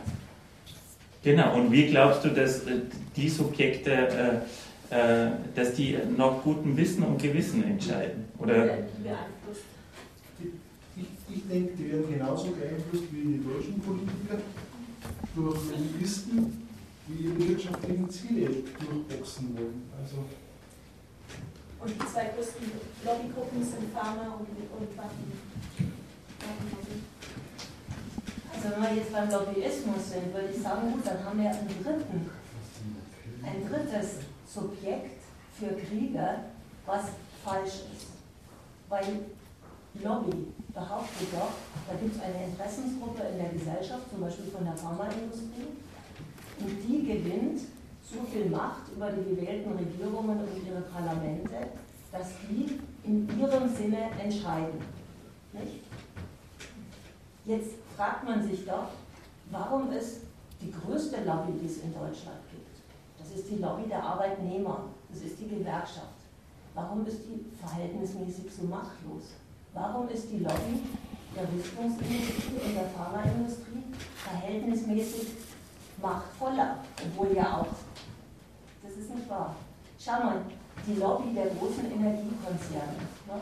die großen, was E.ON, Vattenfall und so, diese großen vier, die ist ja bestimmt jetzt nicht ohne. Ne? Aber wenn die Regierung sagt, nach Fukushima, wir trauen uns nicht mehr mit der Atomkraft, dann stellt sie denen die AKWs ab. Und die bluten ordentlich. Bis hin dazu, dass sie Angst haben, pleite zu gehen. Genauso ist es mit der Rüstungsindustrie.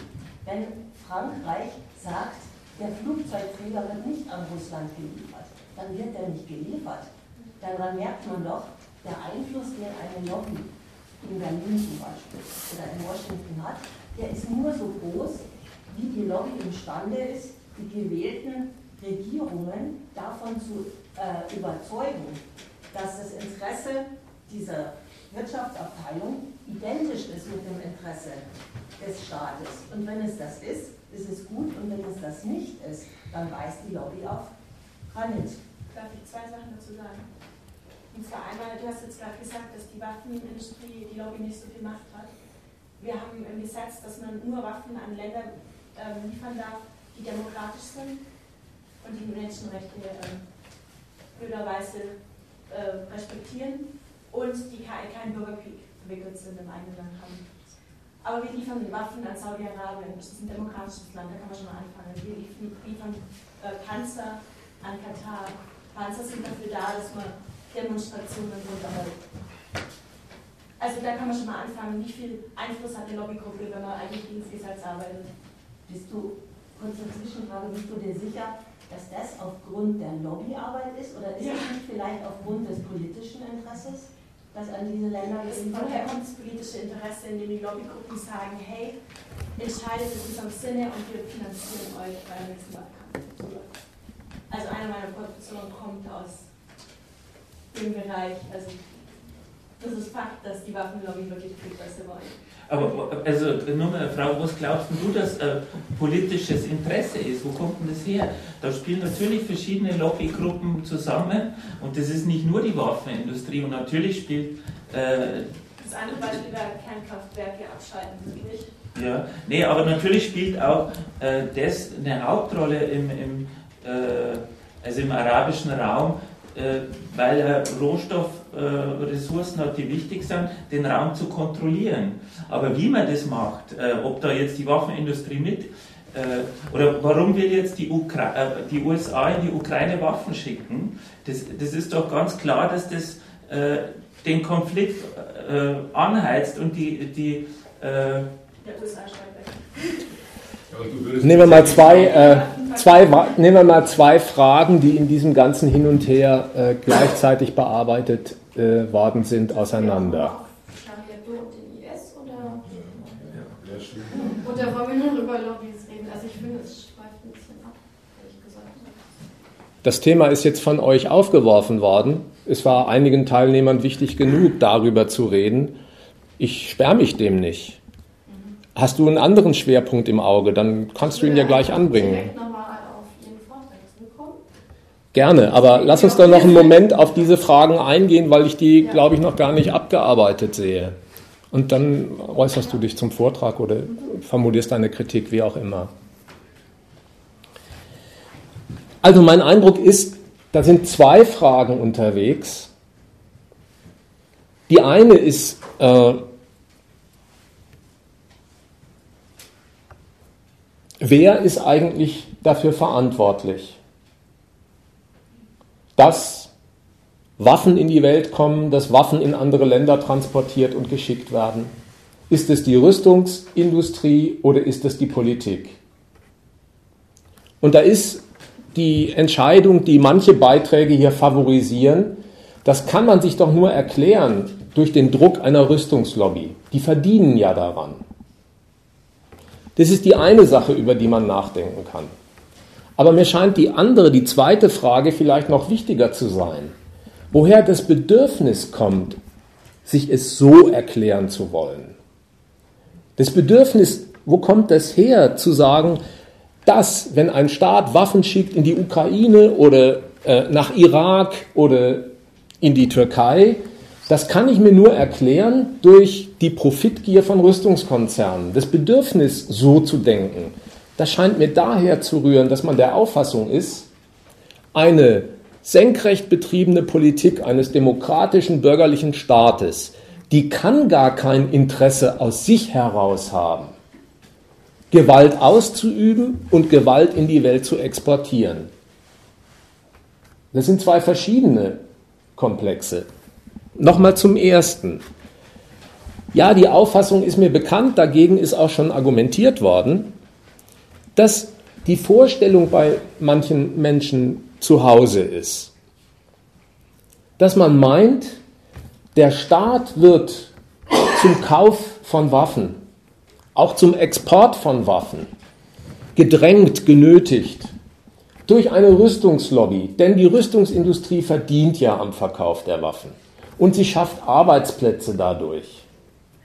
Ja, dieses, das ist die Vorstellung. Um was ganz Grundsätzliches an den Anfang zu stellen. Ein Staat, der eine Herrschaft in seinem Gebiet organisiert, eine Polizei aufstellt, einen Verwaltungsapparat etabliert, Universitäten gründet, der findet für seinen Herrschaftsbedarf ziemlich alles als käufliche Ware vor. Computer sind käufliche Waren, Bleistiftanspitzer auch. Eins aber nicht. Das Produkt, das er auf seine Kasernenhöfe stellt, Panzer, Raketen, das ist nicht einfach vorfindlich im freien Arsenal des Warenangebots. Sowas ist nämlich verboten. Gewalt im Inneren ist verboten. Faustfeuerwaffen und Panzer erst recht darf man nicht kaufen. Jetzt werden sie aber produziert und gekauft, weil ein Staat sich auf den Standpunkt gestellt hat. Er hat Bedarf an diesen Gütern und deswegen schafft er überhaupt erst eine Industrie mit einem Warenangebot, das er gar nicht vorgefunden hat. Die großen Konzerne, die sind staatliche Schöpfungen. Die mögen aus Daimler-Benz oder EADS herauswachsen, aber mit Kredit ausgestattet, mit den entsprechenden Vorgaben, was sie zu produzieren haben, werden sie vom Verteidigungsministerium. Und der zweite Punkt, also das politische Interesse, überhaupt eine solche Branche zu wollen, stiftet die Branche. Das gibt es ohne Staat nicht, im Unterschied zur Computerindustrie. Und das zweite Argument, wenn sich wirklich das staatliche Interesse an dieser Branche in dasselbe auflösen sollte, wie das Interesse an einer Computerindustrie oder einer Autoindustrie, dann könnte es ihm ja wurscht sein, Arbeitsplätze werden doch auch in der Bleistiftindustrie geschaffen. Dann soll er halt die Bleistiftindustrie subventionieren und denen Geld geben.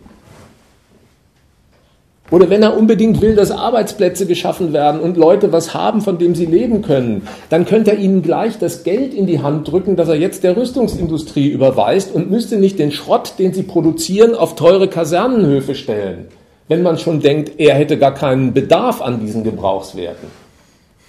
Ist doch eine völlig irrige Vorstellung, zu meinen, der Staat würde zu etwas genötigt, den Kauf von Waffen, für deren Gebrauch er einfach keinen Verwendungszweck hat.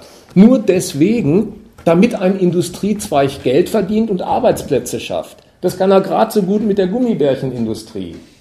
Oder ganz ohne Produktion. Einfach den Arbeitern das Geld in die Hand geben, das ist auch nicht teurer als der Rüstungsetat. Man müsste nur nicht den großen Waffenpark auch noch verwalten, von dem man angeblich gar keinen äh, Gebrauch machen kann, weil man keinen Verwendungszweck weiß. Also das ist die eine, meine ich, völlig verkehrte Vorstellung. Sich den Rüstungsbedarf einer staatlichen Gewalt wie ein Erpressungsverhältnis vorzustellen, das von einer Industrie ausgeht, die den Staat zu etwas nötigt, das er auf sich gestellt gar nicht will. Das stimmt nicht. Das Zweite ist, ja, wo kommt denn dieser Gewaltbedarf her? Das ist doch offenkundig, dass Staaten alle ein stehendes Heer bei sich vorrätig halten. Die haben eine große Armee, längst bevor sie irgendwelche speziellen Feinde im Visier haben. Die sind sich sicher, man muss auf alle Herausforderungen eingestellt sein. Die gehen davon aus, wenn Staaten so argumentieren, in einem Weißbuch. Die gehen davon aus, zwischen ihnen sind Gegensätze die Normalität. Und insofern muss man selbst dann, wenn man anfängt, Staat zu machen, ohne dass bereits ein Gegner feststeht, einen Gewaltapparat haben. Warum sind die sich ihrer Gegensätze so sicher? Weil ihr ziviler Verkehr, den sie auf der Welt einrichten, sehr viele harte Gegensätze stiftet. Wenn Staaten, die kapitalistisch wirtschaften, ihr Wachstum befördern wollen, dann wenden Sie sich an andere Staaten mit dem Argument, auf eurem Boden ist vieles brauchbar für unsere Geschäftswelt, da gibt es Märkte, die kann man zum Verkaufen nutzen, man kann auch einkaufen und Rohstoffe heimtragen. Öffnet eure Märkte, damit unsere Geschäftswelt an euch verdient. Andere Staaten sehen das gerade so und sagen, das machen wir, aber nur um den Preis, dass auch unsere Geschäftswelt an euch verdient.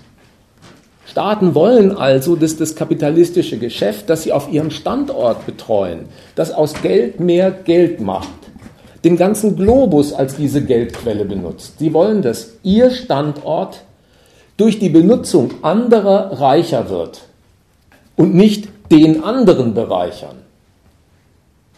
Wechselseitiger Nutzen ist die Lüge dieses wirtschaftlichen Verkehrs. Wer es wechselseitiger Nutzen, was dieses Wirtschaften bestimmt, dann würde es die Hierarchie in dieser Staatenwelt gar nicht geben, wo es fünf oder sechs reiche Nationen gibt mit einer weltmarkttauglichen Währung, Euro, Dollar, Pfund, Yen, dann ein paar sogenannte Schwellenländer, die Russen, die Inder, die aufsteigenden Chinesen, und dann kommen 150 Staaten, die zählen zu den Hungerleidern auf der Welt und heißen meistens Failed States oder Failing States, Staaten, die schon kaputt sind oder auf dem Weg zum Kaputtgehen sind. Wenn man so einen Verkehr einrichtet, wo die Bereicherung aneinander immer den Gegensatz zueinander einschließt, weil wechselseitiger Nutzen partout nicht rauskommt, dann sind Staaten immerfort in einem Ringen, wie man die Konditionen des grenzüberschreitenden Verkehrs einrichtet, um möglichst in Verträgen Bedingungen durchzusetzen, Rechte geltend zu machen, die den Vorteil zu eigenen Gunsten des Handels herauswirtschaften lassen. Um sowas ringen sie.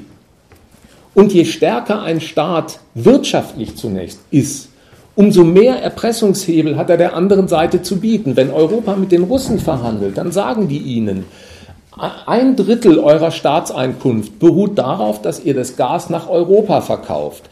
Wenn ihr also nicht zulasst, dass wir da hinten mit unseren Unternehmen eigene Ölplattformen betreiben, dann überdenken wir nochmal euren Marktzugang.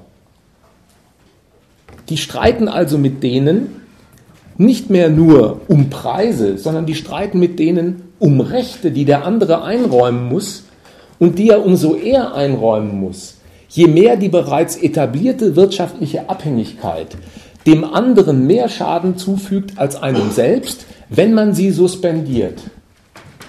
Und wenn sich das eine Zeit lang so etabliert hat, dann kämpfen Staaten nicht mehr nur um die Rechte, die sie einander zusprechen, sondern die wachsen darüber in einen Status rein, wo die anderen zugestehen, die sind von einer Stärke, dass man denen die rechte Zuteilung auch gewähren muss.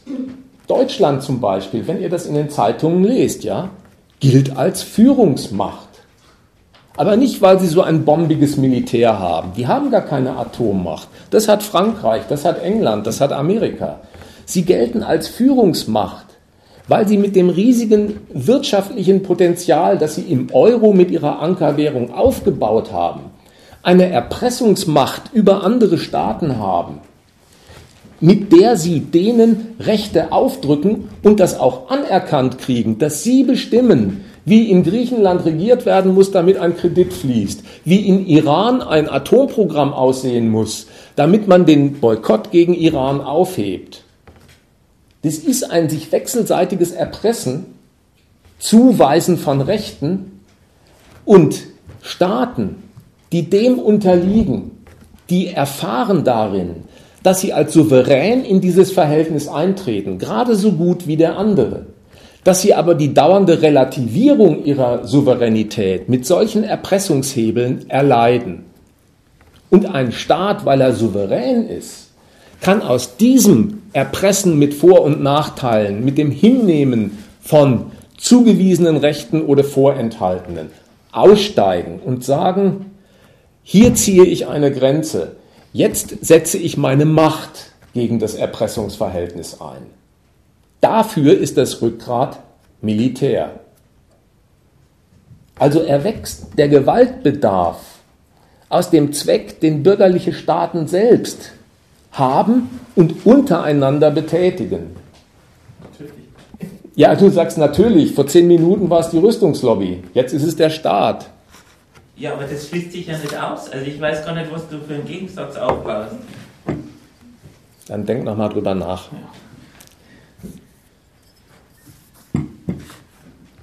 Es ist was anderes zu sagen. Der Staat ist, so zu, ist ein Auftragnehmer von der Rüstungsindustrie. Hat kein Mensch gesagt. Wie gesagt, beeinflusst. Beeinflusst. Eben, das sind so, das sind so, so verwaschene Ausdrücke, da muss man ja, da muss man ja, muss man ja mal fragen, das heißt, äh, der Staat selber ist der, der bestimmt. Da ist von da hinten schon mal gesagt worden, der ist das, der entscheidet. Das ist ja die, Polit die politische Macht, die entscheidet. Und die entscheidet nach ihren Kriterien und äh, welche Kriterien da anfallen, ist jetzt hier gesagt worden. Jetzt kann man das so verwaschen nehmen, dazu zu sagen, in den Überlegungen der, der politischen Macht geht ein die, die, äh, die, ökonomische, äh, die ökonomischen Berechnungen, ob es der Staatsgewalt frommen oder nicht. Da sagt er einmal, er befördert da außen seine, äh, seine Wirtschaft, meinetwegen auch mit seiner Rüstungsindustrie. Da kann, kommt aber auch vor, da, davor war, war die, äh, die, äh, der Boykott, äh, war die Rede, da ist es genau andersrum. Das, da, da schädigt die, die politische Entscheidung die eigene Ökonomie. Da ist es also offensichtlich nicht so, dass der, die, die, äh, die politische Macht sich beeinflusst, in Anführungszeichen, wird. Sondern da ist es so, dass das Kriterium der politische Souverän setzt und äh, und nicht umgekehrt. Ja, wer ist jetzt deiner Meinung nach der politische Souverän? Wenn du immer sagst, das ist verwaschen und dann redest du von dem Staat. Das finde ich am allerverwaschensten, weil ich wüsste nicht, wer der Staat ist. Weil es heißt eigentlich, alle Macht geht vom Volke aus, dann wäre das ja unsere Entscheidung, was wir tun wollen, oder? Wenn ich das jetzt richtig verstehe, die Argumentation mit dem Verwaschen. Also ich verstehe das, was du jetzt sagst, gar nicht mehr. Ich habe nicht davon geredet, dass der Staat wir sind. Das merke ich schon daran, dass der Staat eine Gewalt ist, die über den Leuten steht. Der Staat, der äh, behauptet von sich selbst, Gewaltmonopol zu sein, eine, ein Gewaltmonopol, das er über mich ausübt. Da kannst du doch nicht im Ernst behaupten, ich bin der. Das ist doch Blödsinn. Passieren, ja. Aber wer ist deiner Meinung nach der Staat? Ich würde gerne nochmal auf, auf die Ausgangsdebatte jetzt zurückkommen. Man kann, man, kann doch, man kann doch jetzt sagen, oder erst einmal so, dass es ökonomische Subjekte gibt in Deutschland und in Amerika, die Kapitale, die ihr Geschäft mit, mit Rüstungsgütern machen, die sich freuen, wenn der Staat einen Panzerauftrag gibt und einen Auftrag zur Bestellung von neuen Flugzeugen, ist unbestritten. Die freuen sich darüber. Die freuen sich auch darüber, wenn der Staat zulässt, die Bundesrepublik Deutschland, sagen wir es mal so, oder die Vereinigten Staaten von Amerika, wir beschließen, aus welchen Gründen auch immer, das lassen wir jetzt im Dunkeln, dass 500 Kampfflugzeuge nach Saudi-Arabien geliefert werden sollen. Dann freuen sich auch die Hersteller darüber. Das ist ja völlig unbestritten. Die Frage ist doch bloß, wird die ganze Politik, die heißt, deswegen liefern wir jetzt 500 Kampfflugzeuge nach Saudi-Arabien, weil sich dann die Rüstungsgüterhersteller freuen. Das ist doch völlig an der Realität vorbei, völlig albern. Du, du Genau, kannst doch, hat doch kann- kein Mensch behauptet. Ja, aber so redet ihr doch die Nee. ganze Zeit. Das nochmal ist zu- Darf ich nochmal zu IS zurückkommen? Weil Ja, und da vorne war ja auch noch eine Wortmeldung, die zum IS zurück wollte, ja. Ja, ja. Also einigt euch oder beginn du, wie du möchtest. Also ich würde gerne mit Charlie Hebdo anfangen. Und zwar haben Sie, oder hast du ähm, den Aufruf Je suis Charlie kritisiert, was ich auch verstehe. Also ich muss dazu sagen, ich habe selbst über zwei Jahre in Frankreich schon gewohnt mittlerweile und war selber irgendwann, muss ich sagen, genervt, weil man nichts anderes, anderes gesehen hat und ich auch das Gefühl hatte, dass es ein bisschen Mitläufertum war. Alle waren auf einmal Charlie. Aber ähm, ich bin der Meinung, man sollte die, den Satz Je suis Charlie nicht überbewerten, so wie du es gemacht hast, denn ich denke nicht, dass man das mit einem Elternsprechtag und mit einer Mitarbeiter-Chef-Beziehung vergleichen kann. Das war halt eher Symbolbedeutung. Das war symbolisch, wir stehen für die gleichen Rechte. Das heißt nicht, dass jeder einzelne von uns sich jetzt auflehnt im Alltag. Vor allem nicht die Eltern bei den Lehrern oder wir bei unserem Chef. Es gibt halt gewisse gesellschaftliche Konventionen, an die müssen wir uns halten. Und wenn es darum geht, großartige Kritik auszuüben, dann überlassen wir das, das ist ja normal, das ist seit Jahrhunderten so, überlassen wir es gerne mutigen Menschen, die äh, sich dazu bekennen, zum Beispiel äh, Schaf oder die, die ganzen anderen äh, Karikaturisten, die dann ähm, Mohammed karika karikieren etc. Also ich denke nicht, dass, dass, jetzt, dass man das so überbewerten sollte, dass, äh, dass es ja heuchlerisch ist, dass niemand von uns aufstehen würde gegen irgendwas. Und das, ich bin einfach der Meinung, dass wir im Alltag das nicht machen müssen und auch nicht machen können, sonst werden wir alleinstehende Menschen. Punkt. Ähm, außerdem äh, ist es auch ein Phänomen der sozialen Netzwerke. Also vor zehn Jahren, wenn das passiert wäre, hätte das nicht diesen, diese Wichtigkeit erlangt. Also genau, also einfach überbewerten. Und dann ähm, würde ich gerne nochmal zum IS-Vortrag praktisch kommen. Und mich wundert es eigentlich, dass es noch niemand angesprochen hat und dass wir irgendwie bei Pharmaindustrie und Waffenindustrie gelandet sind, denn ich finde, es war schon eine sehr einfarbige Argumentation, sehr gegen USA gerichtet. Und ich möchte mich jetzt auch nicht auf die USA-Seite stellen, aber ähm, du hast dann zum Beispiel gesagt, ähm, man schüttelt den Kopf in der westlichen Welt, man kritisiert oder du hast es auch als Störfall bezeichnet, aber ich denke, wenn Menschen Kameras nehmen und andere Menschen vor Kameras köpfen und oder massenhaft erschießen, dann kann man das nicht damit gleichsetzen. Ähm, also zum Beispiel, das, du meintest ja, dass äh, Obama dann oder allgemein die USA möchte gegen den Terror kämpfen und dass es irgendwie ähm, ja, dass die USA gegen das Böse ist und die gegen den Westen, aber ähm, es ist halt schon mehr als das. Man darf es nicht verharmlosen. Ich finde wirklich, dass du es sehr verharmlost hast. Und ähm, ich finde es schon legitim, dass die USA das als Bedrohung für die Welt sehen, denn wenn irgendein südfranzösischer Fremdenführer, der in Nizza zu Hause war, einfach in den, ähm, ich weiß jetzt nicht genau, wo es war, aber entführt wird und vor laufender Kamera geköpft wird, dann kann man das nicht damit gleichsetzen, dass die USA gegen etwas kämpfen möchte. Das ist schon, es ist ein ganz anderes Level und das sollte man nicht verharmlosen, finde ich.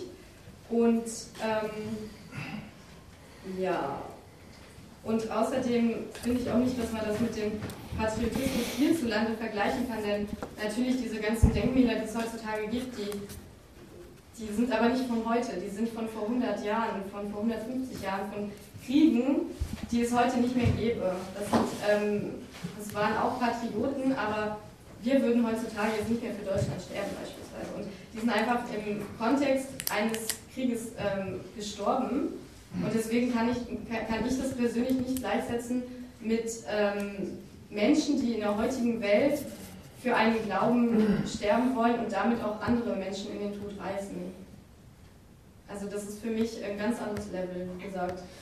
Ähm, und dann auch in puncto Kontra USA. Natürlich, also ich finde es sehr sinnvoll, mal die ganze Sache von der anderen Seite zu betrachten. Und es stimmt natürlich auch, dass die ganzen Krisen das Restprodukt sind von den ganzen Kriegen, die äh, die USA gegen die arabische Welt, in geführt haben. Aber ich denke nicht, dass die USA alleine Schuld hat an dieser ganzen Geschichte. Zum Beispiel, ich weiß nicht, ob ähm, jemand anders äh, das am Montag gesehen hat, gab es die Reportage von Reinhard Beckmann und ähm, daraus kam sehr klar, ähm, wie beispielsweise das Volk der Jesiden von dem islamischen Staat ähm, verfolgt wird. Frauen werden entführt, vergewaltigt, ähm, versklavt. Die Männer, die ihnen in den Weg kommen, werden einfach ähm, totgeschossen. Und ich denke nicht, dass das mit den USA was zu tun hat. Die Jesiden sind einfach ein Volk, das nicht muslimisch ist und ähm, der Islamische Staat möchte sie aber bekehren oder auslöschen. Und so ist es halt einfach. Das, das ist das Problem des Islams teilweise ähm, oder der Islamisten. Ich finde immer auch, es gibt einen Unterschied zwischen Islam und Islam, Islamisten, ähm, dass sie andere, also dass sie Nicht-Muslime dann auf deren Territorium nicht äh, akzeptieren und die Jesiden beispielsweise ähm, sind halt nicht Muslime, dann werden die jetzt gejagt. Also da, hat die, da haben die USA überhaupt nichts mit zu tun. Deswegen würde ich es nicht nur kontra USA führen, diese ganze Argumentation. Ja.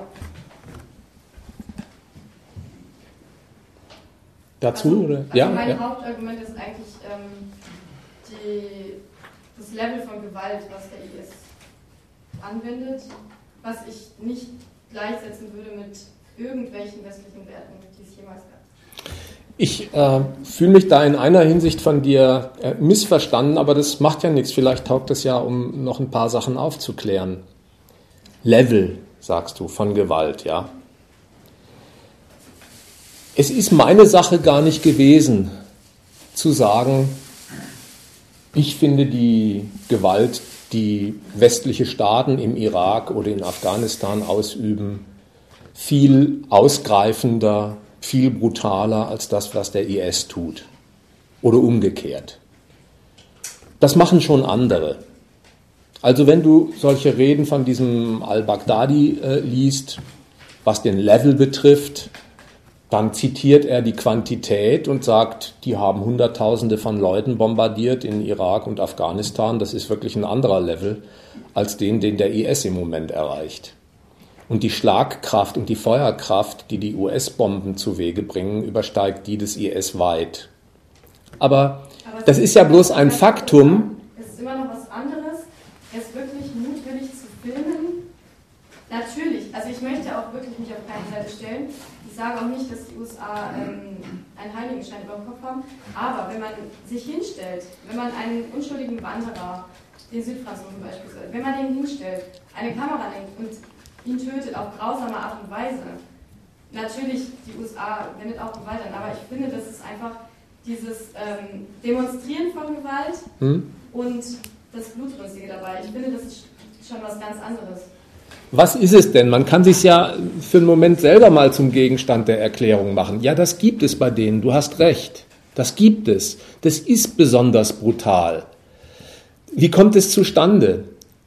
Das kommt dadurch zustande, dass diese Leute, also die Leute vom Islamischen Staat, der Auffassung sind, das, was da an Gewalt ausgeübt wird in dieser arabischen Welt durch Amerika und seine Partner, das ist nicht einfach die Zerstörung von Land und Leuten und von Moscheen, sondern das ist das Werk von Ungläubigen, das gegen den Islam und Allah gerichtet ist. Und sie verstehen sich als die Vertreter Allahs, als die, die Allah anbeten und sehen ihre Religion durch Ungläubige beleidigt. Von diesem Standpunkt aus, den ich mir nicht zu eigen mache, aber von diesem Standpunkt aus ist für sie Feind, wer nicht dem Islam anhängt. Deswegen zum Beispiel auch Jesiden. Für sie ist Feind. Gleichzeitig, dass der islamische Staat modern. Für mich bedeutet modern etwas, dass man sich gegenseitig akzeptiert. Warte mal, wat, hör mir mal einen Moment zu. Äh, dann, dann könnte ich. Dass der Feind jeder ist, der nicht Muslim ist, dann ist das keine moderne Auffassung, meiner Meinung nach. Ich will dir sagen, worin die Modernität besteht und was an ihm der Unterschied ist am islamischen Staat. Deine erste Frage war, woher kommt diese besondere Art von Brutalität, ja?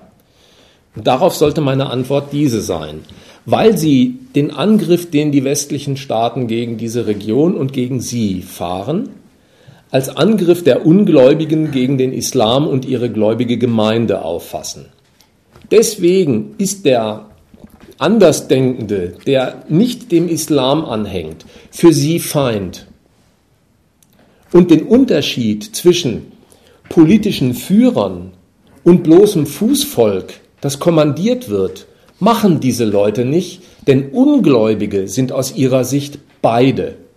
Und das Vergehen, das denen anhängt, ist, dass sie ungläubig sind. Deswegen ist das Erste, was der islamische Staat tut, auch bei den Jesiden, er verlangt, dass sie konvertieren, zum Islam übertreten, oder sie bekommen die Gewalt zu spüren und die bekommen sie sogar in diesen widerlichen Videos demonstrativ zu spüren und das wird ins Netz gestellt. Das stimmt, weil sie zeigen wollen, das wollen sie wirklich zeigen. Wer der Ungläubige ist, der sich zum Islam nicht bekehren lässt, der ist des Teufels und wird entsprechend behandelt. Klammer auf. Das ist nicht die übliche Praxis von westlichen kriegführenden Staaten. Aber als Praxis im Militärdienst kommt auch das vor, Abu Ghraib. Da, wo die amerikanischen GIs die gefangenen islamischen Terroristen oder die, die sie dafür halten, auf den Koran urinieren lassen, sie an Ketten binden und alles per Smartphone fotografieren und hinterher rumreichen. Nur deswegen ist es ja aufgefallen. Auch die beherrschen die Logik dass sie nicht einfach im Kombattanten, im Gegner, das Werkzeug einer anderen Macht haben, die auch nur ihre Pflicht erfüllt, sondern dass die im anderen das Böse vor sich haben, das eigentlich nur der Auslöschung fähig ist. Und das demonstrieren sie durch diese Art der Erniedrigung und wenn man sie gewähren lässt, auch der Zerstörung, der Tötung. Es gibt ja auch etliche Massengräber, die so zustande gekommen sind. So, erstmal wollte ich dir sagen, woher diese besondere Brutalität kommt und wo sie im westlichen Militär durchaus auch ihren Sitz hat. Da, wo nämlich das Feindbild, mit dem die Soldaten in die Schlacht geschickt werden, der Islam ist der Hort des Bösen, sich vom, vom militärisch Funktionalen trennt und von den Soldaten, die das beherzigen, ja, zum privaten Hobby gemacht wird. Jetzt zeigen wir denen mal, was das für Schweine sind und entsprechend brutal gehen sie mit den Menschen in Abu Ghraib um. Noch ganz jenseits des Waterboarding, das ja noch in den Regierungsauftrag fällt. So, das Zweite aber, und da meine ich, liegt ein Missverständnis vor.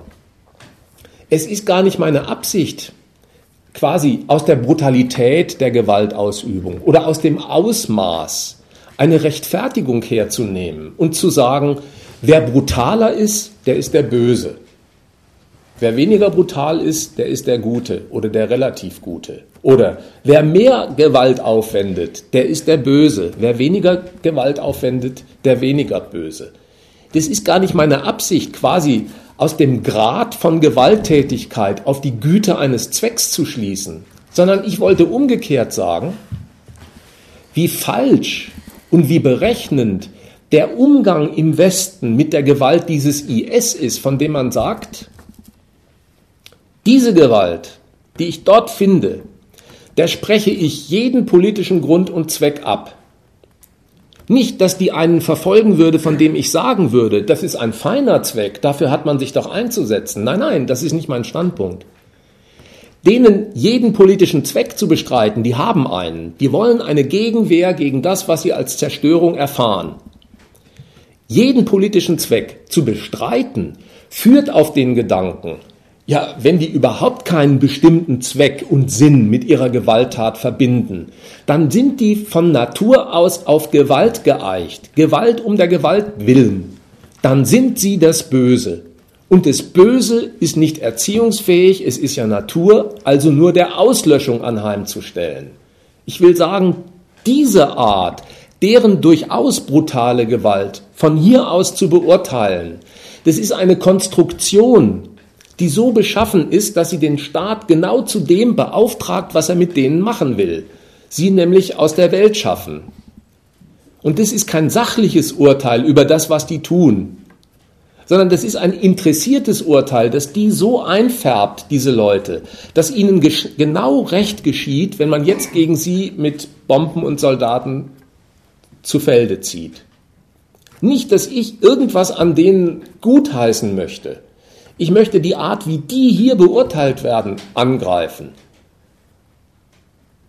Dazu vielleicht noch eine kleine Bemerkung. Also es ist ja immer auffällig in so Diskussionen, man ist offensichtlich sehr gewohnt, dass man in irgend so einem Krieg Partei ergreift für eine Seite. Und wenn man dann für eine Seite Partei ergriffen hat und es wird von der anderen Seite äh, erklärt, wie die Gegenpartei tickt, dann wird es leicht missverstanden als, aha, der ergreift offensichtlich für diese Gegenpartei Partei. Also vielleicht sollte man sich mal überlegen, dass es bei solchen Sachen wie äh, Kampf der USA und ihrer westlichen Verbündeten gegen den IS, wie bei allen anderen Kriegen übrigens auch, für unser einen überhaupt keinen guten Grund gibt, sich auf irgendeine der beiden Seiten zu schlagen. Wenn man sich erklärt, was die jeweils wollen, dann kommt nämlich raus, die sind beide verabscheuungswürdig. Da muss man die Hand überhaupt nicht umdrehen und ein Gewichten von wer ist da besser oder wer ist da schlechter, das führt doch wieder bloß dazu, dass man, dass man schaut, für welche Seite kann man in diesem Kampf sein. Aber man sollte in diesem Kampf für keine Seite sein. Darf mhm. ich zwei Fragen mhm. Ja, bitte. Und zwar, äh, also für wen, für mich oder keiner Seite, könnte, würdest du das so sehen oder dem zustimmen oder das anders sehen? Dass, wenn, man, wenn ich jetzt sagen würde, aus deiner Argumentation geht hervor irgendwie, dass, oder könnte hervorgehen, wenn ich das auf eine Art und Weise verstehe, dass gewisse oder dass, sagen wir mal, der Konflikt außer Kontrolle geraten ist, sowohl bei beiden Seiten. Also wenn man jetzt sagt, mit Mubarak beispielsweise, hast du gesagt, man hat auf den Mubarak gesetzt, da hat man gesehen, der, hat nicht mehr, der konnte sich nicht mehr halten und so weiter, hat man geguckt, okay, dann lassen wir den laufen, schauen wir mal, was da kommt, ohne jetzt ein festes Konzept zu haben. Und jetzt könnte man genauso gut sagen, auch der Widerstand, wenn man jetzt die IS im Irak sieht, also aus irgendwelchen versprengten Milizen oder Sunniten oder was weiß ich wie, haben die sich gebildet. Und dass man sagen könnte, also das hat immer größere Kreise gezogen und eigentlich äh, scheint das jetzt so ein bisschen außer Kontrolle geraten zu sein. Also auch die westlichen Staaten, also die Phalanx der Willigen oder wie man das auch immer bezeichnen kann, das ist ja offensichtlich, das reicht nicht aus, Flugzeuge hinzuschicken und andere sagen, okay, macht ihr die Drecksarbeit oder so. Ne?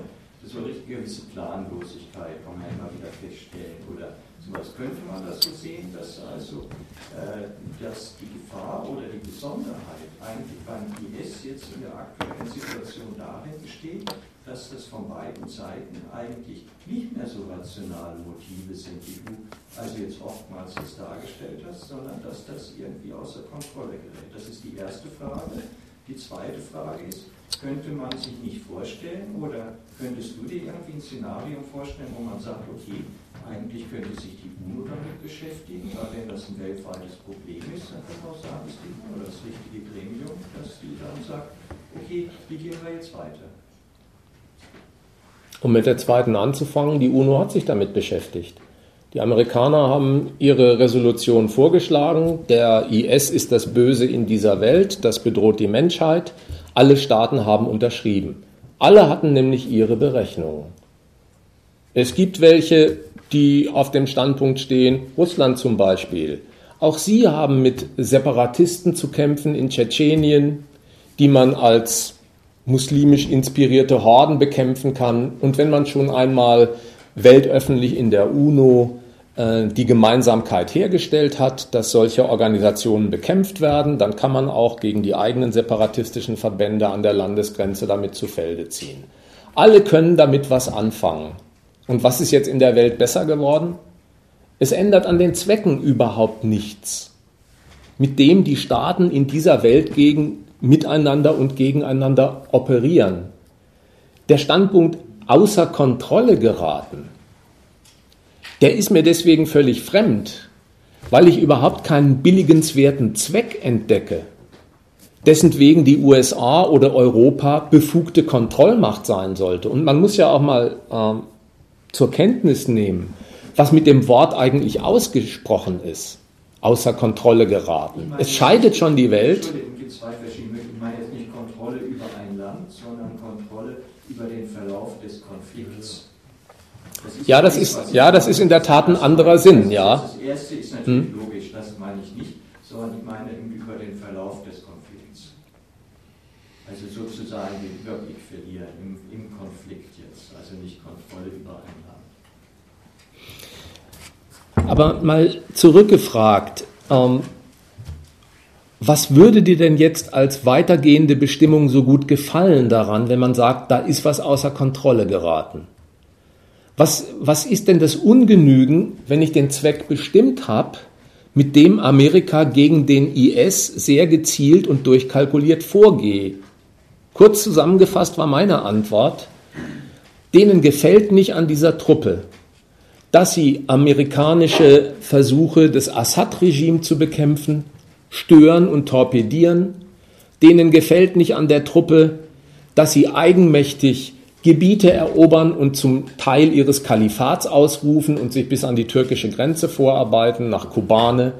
Denen gefällt nicht, dass sie den Irak noch weiter zerrütten und aus den Sunniten, die sich da nicht unter dieses irakische Regime stellen wollen, ihre Kämpfer beziehen und Waffen abziehen. Das ist die Störung amerikanischer Ordnungsvorgaben, die Amerika sehr gezielt und kontrolliert bekämpft das, die, der, der Reiz. kann ich zurzeit nicht erkennen.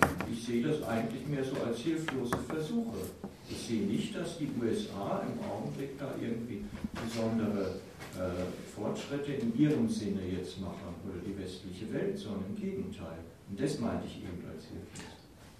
Ich denke, die USA hat gerade das Problem, dass die Bevölkerung überhaupt nicht hinter irgendeinem Krieg steht. Genau, die hat noch mehrere Probleme. Die sind pleite, also als insolvent. Genau. Und dann haben sie gemerkt, dass wenn man in einen Krieg reingeht, dass es sehr schwierig da rauszukommen. Das haben sie dann inzwischen gelernt. Und ja, ich stimme da absolut zu, dass die USA sich Sorgen macht wegen Kurdistan, weil das war die Region, wo sie gehofft haben, dass sie irgendwann mal das Geld für den Irak-Krieg wieder reinholen. Aber ich muss zu der ganzen Reflexion noch eine Anmerkung machen und du musst mal prüfen, äh, ob das wirklich dein Bedürfnis trifft. Und wenn das nicht treffend ist, dann ziehe ich es auch wieder zurück. Es macht offenbar einen großen Unterschied, ob man über einen Krieg einer Nation sagt, der verfolgt diesen Zweck. Oder ob ich sage, da ist etwas aus dem Ruder gelaufen oder außer Kontrolle. Es ist was grundsätzlich Verschiedenes, ob ich einer Macht zutraue, dass sie wirklich Zwecke kennt, warum sie eine Gegend mit Krieg überzieht, oder ob ich die Sache darstelle, wie eine Entgleisung. Der zweite Gedanke hat immer den Charakter von Exkulpation, von Entschuldigung. Vielleicht mit guten Absichten begonnen, dann aber aus dem Ruder gelaufen. Ich weiß nicht, ob überhaupt die ganze Fragestellung aus diesem Geist kommt. Für mich ist das klar. Der Zweck und so weiter ist klar. Hm. Im Ich kann auch einen Konflikt beginnen oder etwas starten mit einem bestimmten Ziel, mit einer bestimmten Absicht und plötzlich merke ich, hoppla, das geht nicht. Aber weißt du, dann würde ich.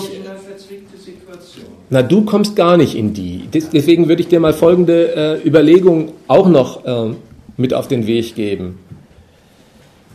Es ist was grundsätzlich anderes, ob ich den Zweck einer Sache missbillige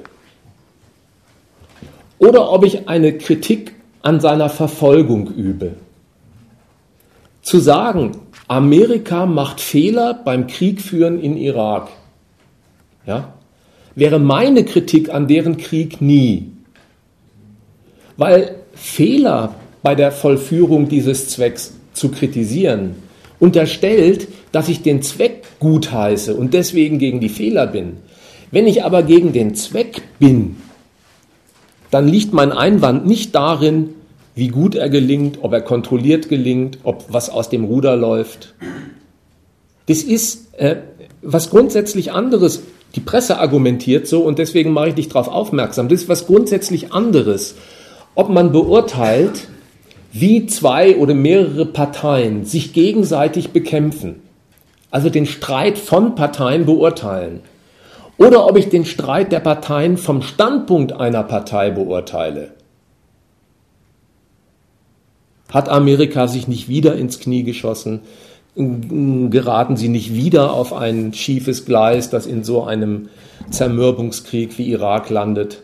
Das will ich sagen. Ich will die Parteien und ihre Zwecke beurteilen und nicht vom Standpunkt einer dieser Parteien meine Urteile einfärben lassen.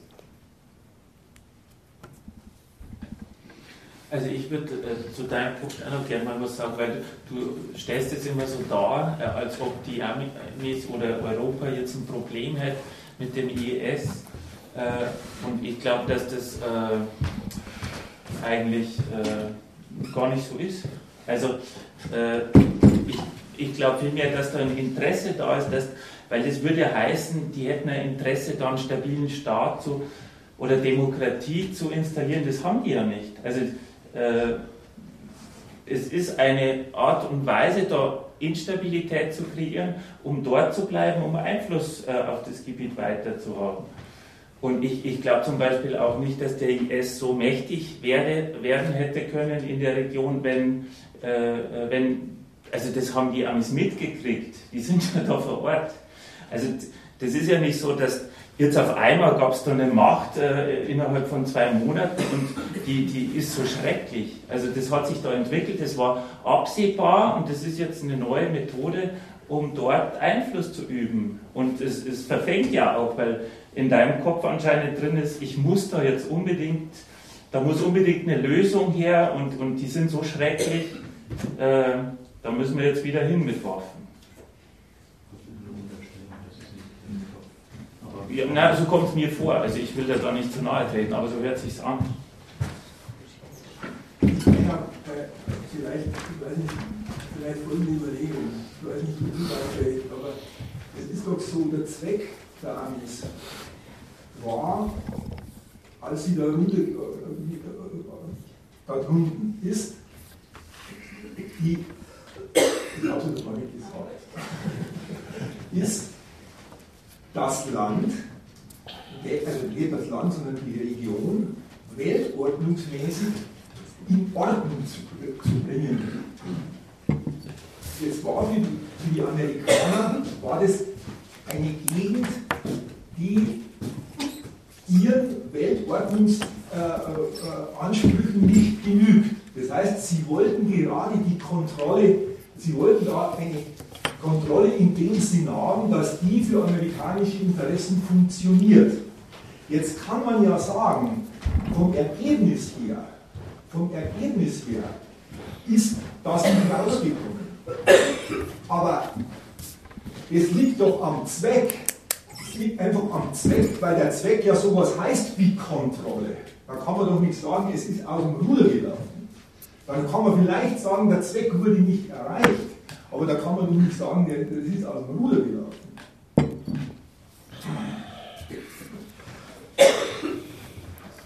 Ich hätte mal eine ganz andere Frage. Wieder bezogen, wo liegen eigentlich diese Wurzeln dieses Anti-Amerikanismus, der sich in der arabischen Welt jetzt ausbreitet? Also ich meine, was hat da die äh, westliche Allianz vor dem Weltkrieg denn noch verbrochen? Mir fällt jetzt eigentlich nur der erste Golfkrieg ein, aber sonst nichts. Ich glaube, es fing allgemein damit an, dass sich die USA dann irgendwann eingemischt hat, auch in den Palästina-Israel-Konflikt. Der ja auch. Also, das war ja auch schon sehr früh dann eigentlich, gegen Mitte des 20. Jahrhunderts.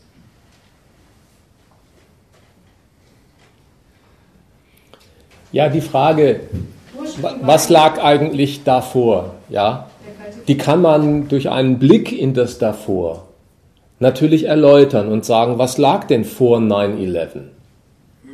Hat Bin Laden aufgeschrieben in seinem Buch, wurde auch auszugsweise in deutschen Zeitungen veröffentlicht.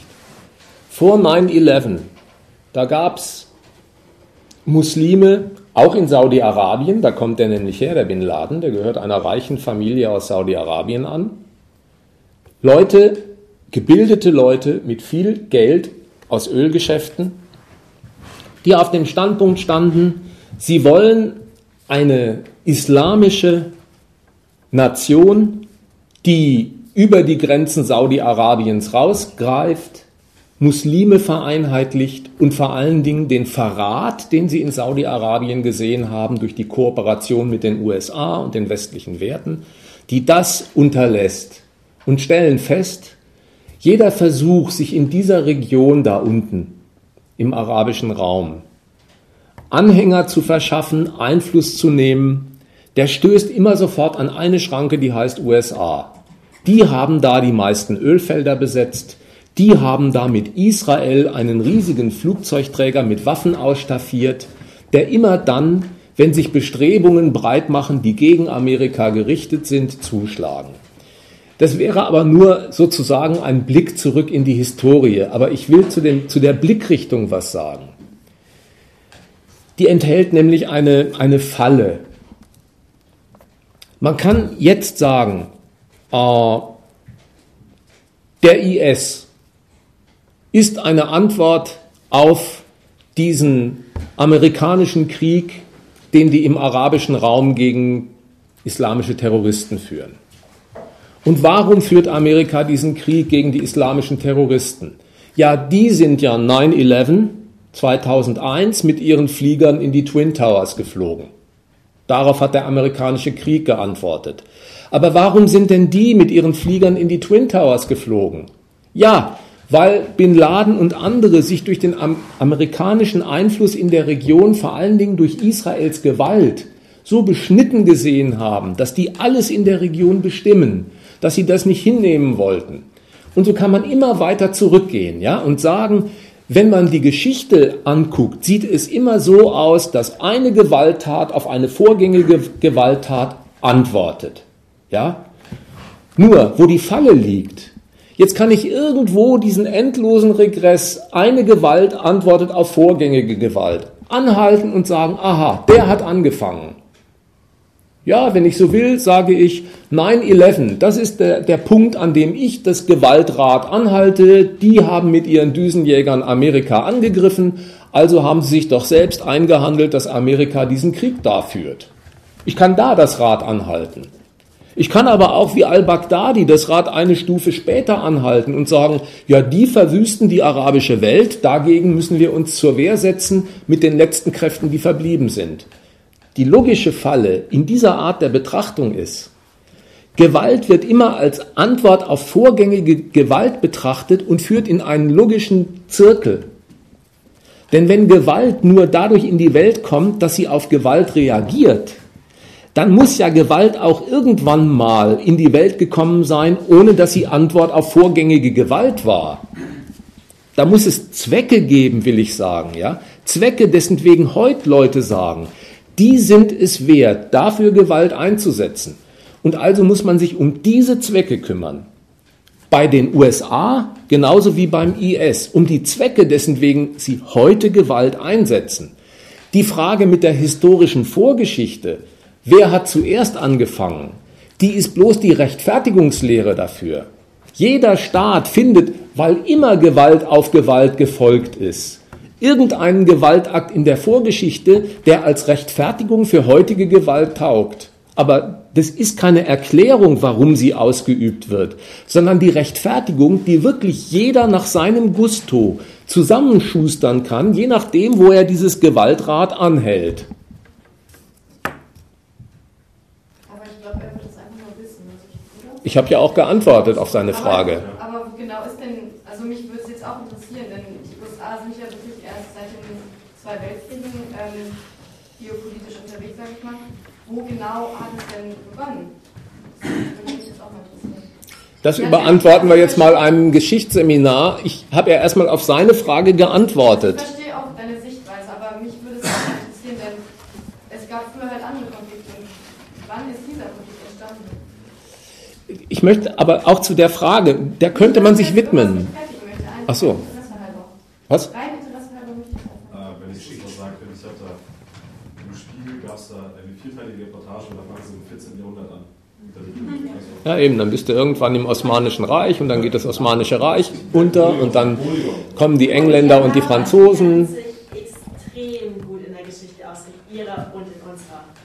Von dem her, die kennen den Spiegel, ohne den Spiegel zu lesen quasi. Ja. Äh, Leider. Ich wollte noch mal was zu Charlie Hebdo sagen, wenn Ja. Ordnung ist. Gerne. Und zwar, zwei Reihen vor mir ist vorhin äh, gesagt worden, man sollte den Satz Je suis Charlie nicht überbewerten. Ja? Also, äh, das, und ich meine, da lag ein bisschen Missverständnis vor. Also, du hast doch gemeint, man sollte den nicht überbewerten, weil äh, natürlich wäre jetzt nicht jeder, der mit der Parole suis Charlie da auf die Straße geht, jemand, der sich im Alltag auch auflehnt. Das überlassen wir ja gerne Mutigeren. Die Aussage war aber gar nicht, dass äh, wir diese Leute für Angeber halten. Die Aussage war gar nicht, dass wir denen vorwerfen, Blick auf die, die Char Je suis Charlie-Demonstranten. Also die Aussage war gar nicht, wir werfen denen vor, dass sie auf die Straße gehen, dort die Klappe mal aufreißen und tatsächlich im Alltag äh, die Klappe lieber halten und das mutiger. Lass mich, lass mich einfach mal ausreden, ja? weil dann kann ja der Redner sagen, ob er mir zustimmt oder sagt, ich habe ihn missverstanden.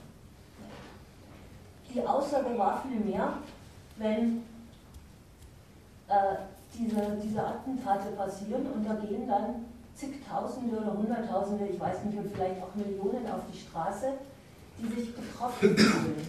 Als was gehen sie da auf die Straße? Die sagen, diese Leute, diese Islamisten, die haben auf meine Meinungsfreiheit geschossen und insofern bin ich betroffen. Also die verteidigen ihre Meinungsfreiheit gegen den islamistischen Terror. Das hat zwar einerseits diese lächerliche Seite, ne? so zu tun, als wäre die Meinungsfreiheit etwas, ohne dass man überhaupt nicht leben könnte. Und da kann man sagen, ja gut, wie wird sie denn benutzt? Das soll man jetzt auch nicht so tun. Man könnte ohne sie nicht leben oder es wäre besser, äh, aufrecht zu sterben. Aber das Schlimmere oder das, was, äh, was ich denen eigentlich vorwerfe, ist das, wenn sie für die Meinungsfreiheit auf die Straße gehen und sagen, das ist ein absolut gegen diese Terroristen zu verteidigendes Gut, dann äh, machen sie sich damit gemein mit ihrer Regierung, die diese Terroristen bekämpft aus ganz anderen Gründen, als weil sie sagen, die schießen ja auf unsere Meinungsfreiheit. Denn erstens kommen diese Terroristen nicht einfach aus dem Nichts und schießen hier auf die Meinungsfreiheit.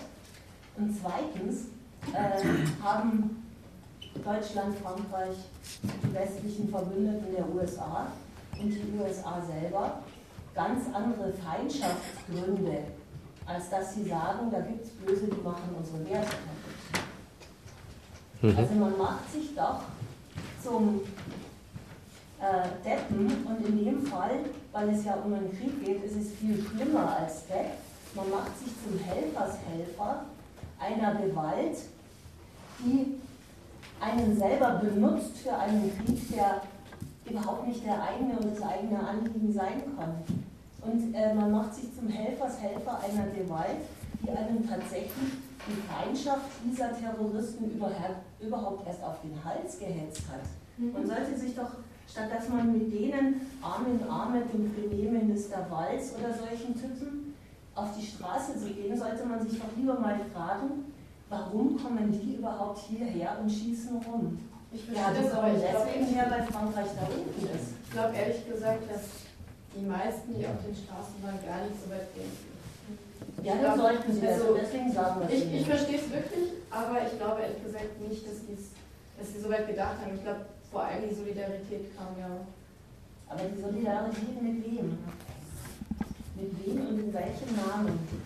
Weißt du, vorher, ne? Charlie Hebdo, was haben die für eine Auflage gehabt? Keinen hat es interessiert, keiner hat es gekannt. Die es gekannt haben, von denen haben die meisten es nicht gemocht. Also Solidarität mit Also diesen Satire hat in Frankreich Karikaturen schon selber nicht. eine große Tradition. Also in Frankreich, es ist, es ist halt in Deutschland gibt es kein Pendant dazu. In Frankreich hat diese, diese Karikaturen, die Satire haben einfach eine ganz tiefe Geschichte. Deswegen würde ich nicht sagen, Charlie Hebdo hat niemand bekannt. Ähm, das, das stimmt auf jeden Fall nicht, aber es stimmt natürlich, dass. Ja, Charlie Hebdo ist bekannt, aber jetzt äh, hauen wir nicht so auf den Karton. Die haben 30.000 Auflage in einem Volk von 60 Millionen. Ich habe nur gesagt, dass die Karikaturen und Satire-Traditionen sehr weit zurückgehen. Ich schreibe gerade eine Hauptseminararbeit. Ja, bitte. Ich glaube nicht, dass es darum ging, dass es die Zeitschrift war oder sonst noch was. Es ging eher darum, dass es wieder Gewalt war. Also in Frankreich gibt es ja in letzter Zeit immer mehr so Konflikte und irgendwelche Gewaltakte von irgendwelchen Menschen untereinander. Seien es jetzt aus religiösen Gründen oder was auch immer. Und ich glaube, die haben sich jetzt einfach dagegen aufgelehnt, dass es schon wieder Gewalt gab. Und ich glaube auch. Aber weißt du, wenn man so einfach ne, sagt, man ist gegen Gewalt, da hätten sie doch am Tag davor auch viele Gründe gehabt, dem französischen Staatspräsidenten mal zu sagen, er soll aufhören, mit seinen Düsenjägern in Nahost äh, zu bombardieren. Also das würde mir gar nicht einleuchten, dass du sagst, es ist so quasi eine emotionale Aufwallung gegen Gewalt.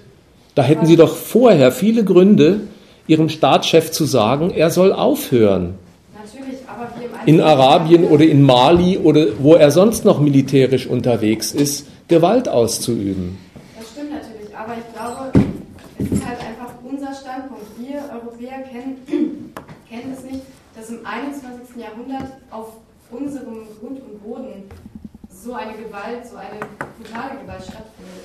Also ich verstehe das absolut, aber ähm, es war halt, natürlich, es ist halt das Problem, wenn die Gewalt weit entfernt ist, dann natürlich ist es schlimm, aber es wird halt anders wahrgenommen und das kann man niemandem verübeln. Wenn es in der Nähe passiert, dann ist es immer schlimmer. Wenn ich jetzt lese, in Hamburg passiert ein Autounfall, dann ist es nicht so schlimm, als wenn ein Autounfall 200 Meter von meinem Haus entfernt passiert. Das, das ist überall auf der Welt so. Das, ist, ähm, Das stimmt normal. nicht. Deine Diagnose Aber- über Paris, die stimmt einfach nicht. Weißt du, wenn es nur das ist, dass quasi das menschliche Gefühl sich meldet und sagt, ich kann Gewalt nicht sehen, ich kann kein Blut sehen. Ja, das, das gibt's bei Das Menschen, natürlich. Es, ja auch, es gab ja auch andere Terroranschläge. Nee, jetzt bleibst du mal bei dem und hörst dir die Antwort kurz an. Wir wollen gar nicht zu einem anderen, sondern hatten ja den zu unserem Gegenstand, Charlie Hebdo. Ihre Meinung ergänzen. Es, es gab auch schon Terroranschläge auf europäischem Boden, waren auch schlimm. Aber diesmal wurde die Pressefreiheit verletzt. Und Journalisten. Ja, du sagst es ja gerade. Ja, was ist denn daran jetzt so? Nee, das, nein, das ist Journalisten, sagst. Journalisten ähm, gehen in Krisengebiete. Für Journalisten gibt es das Gesetz, Journalisten werden nicht angegriffen.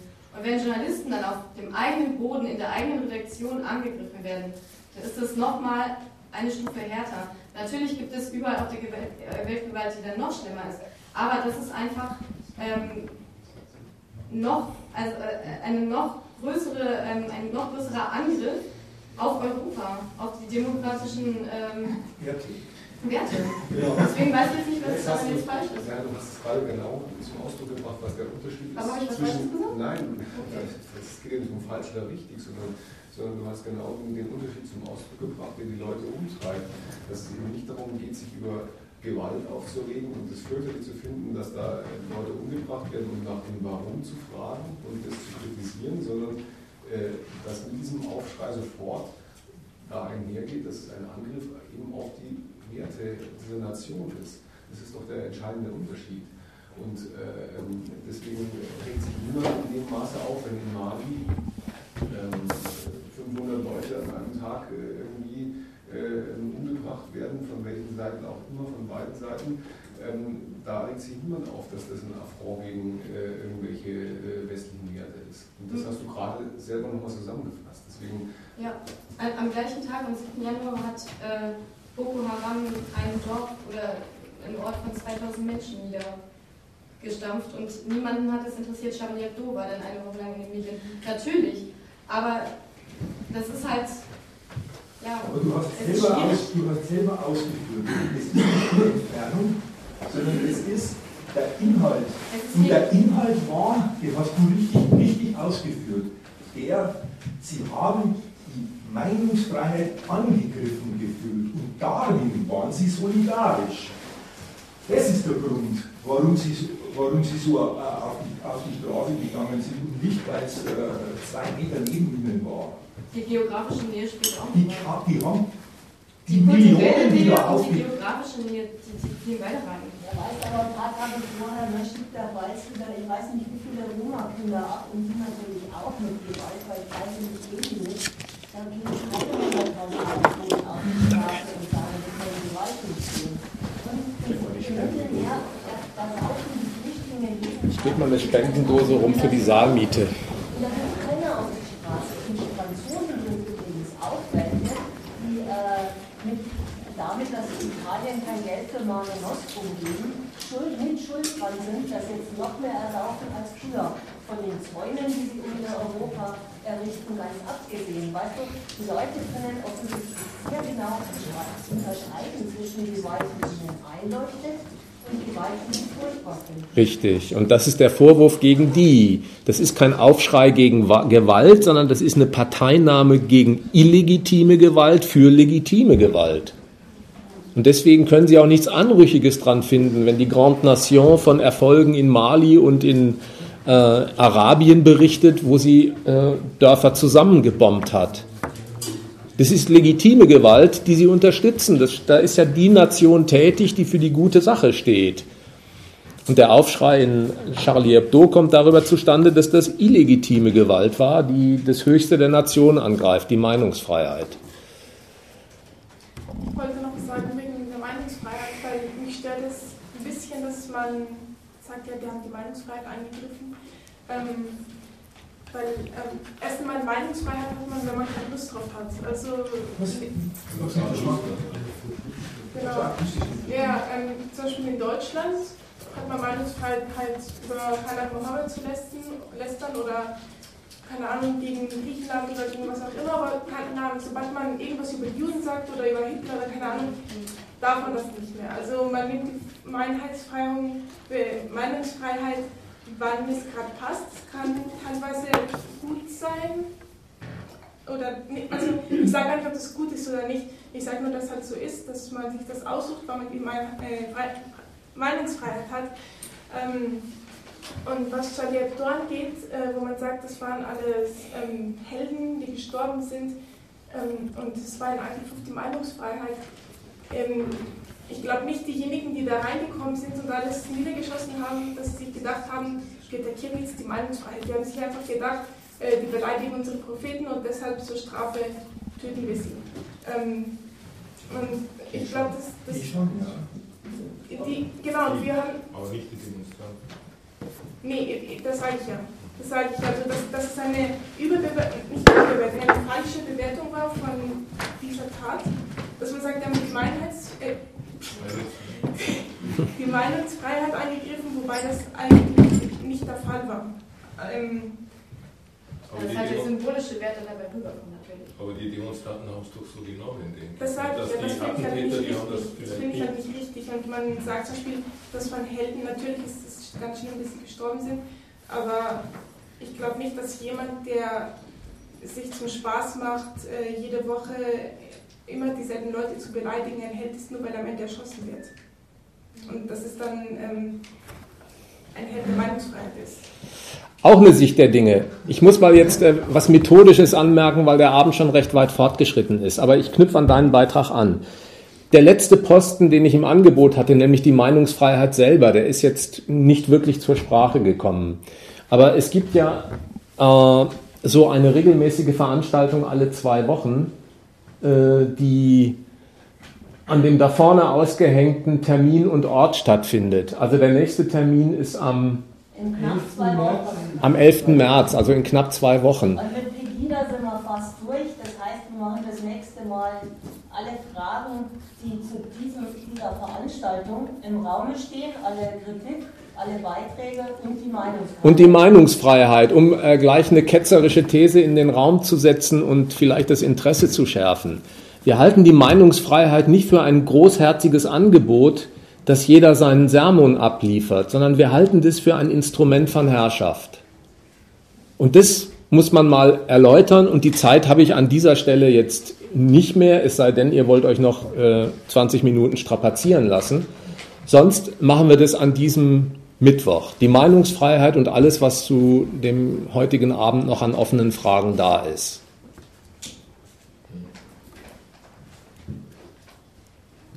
Übrigens auch noch eine Frage, die wir da behandeln wollen, weil die jetzt hier auch zu kurz gekommen ist. Äh, was ist eigentlich von der Debatte zu halten, ob der aus dem Islam oder spezieller aus dem Koran Gewalt folgt oder ob Mhm. sie daraus nicht folgt? Hm? Weil das ist ja eine Debatte, die die Talkshows ganz ungemein äh, beschäftigt hat. Mhm. Darf ich da eine Anmerkung dazu machen? Ja, Ich finde es klasse, wenn wir da noch die Bibel mit dazu nehmen. Du, die ist immer im Programm. Ja gut, das sind jetzt drei, drei Fragen für nächsten Mittwoch.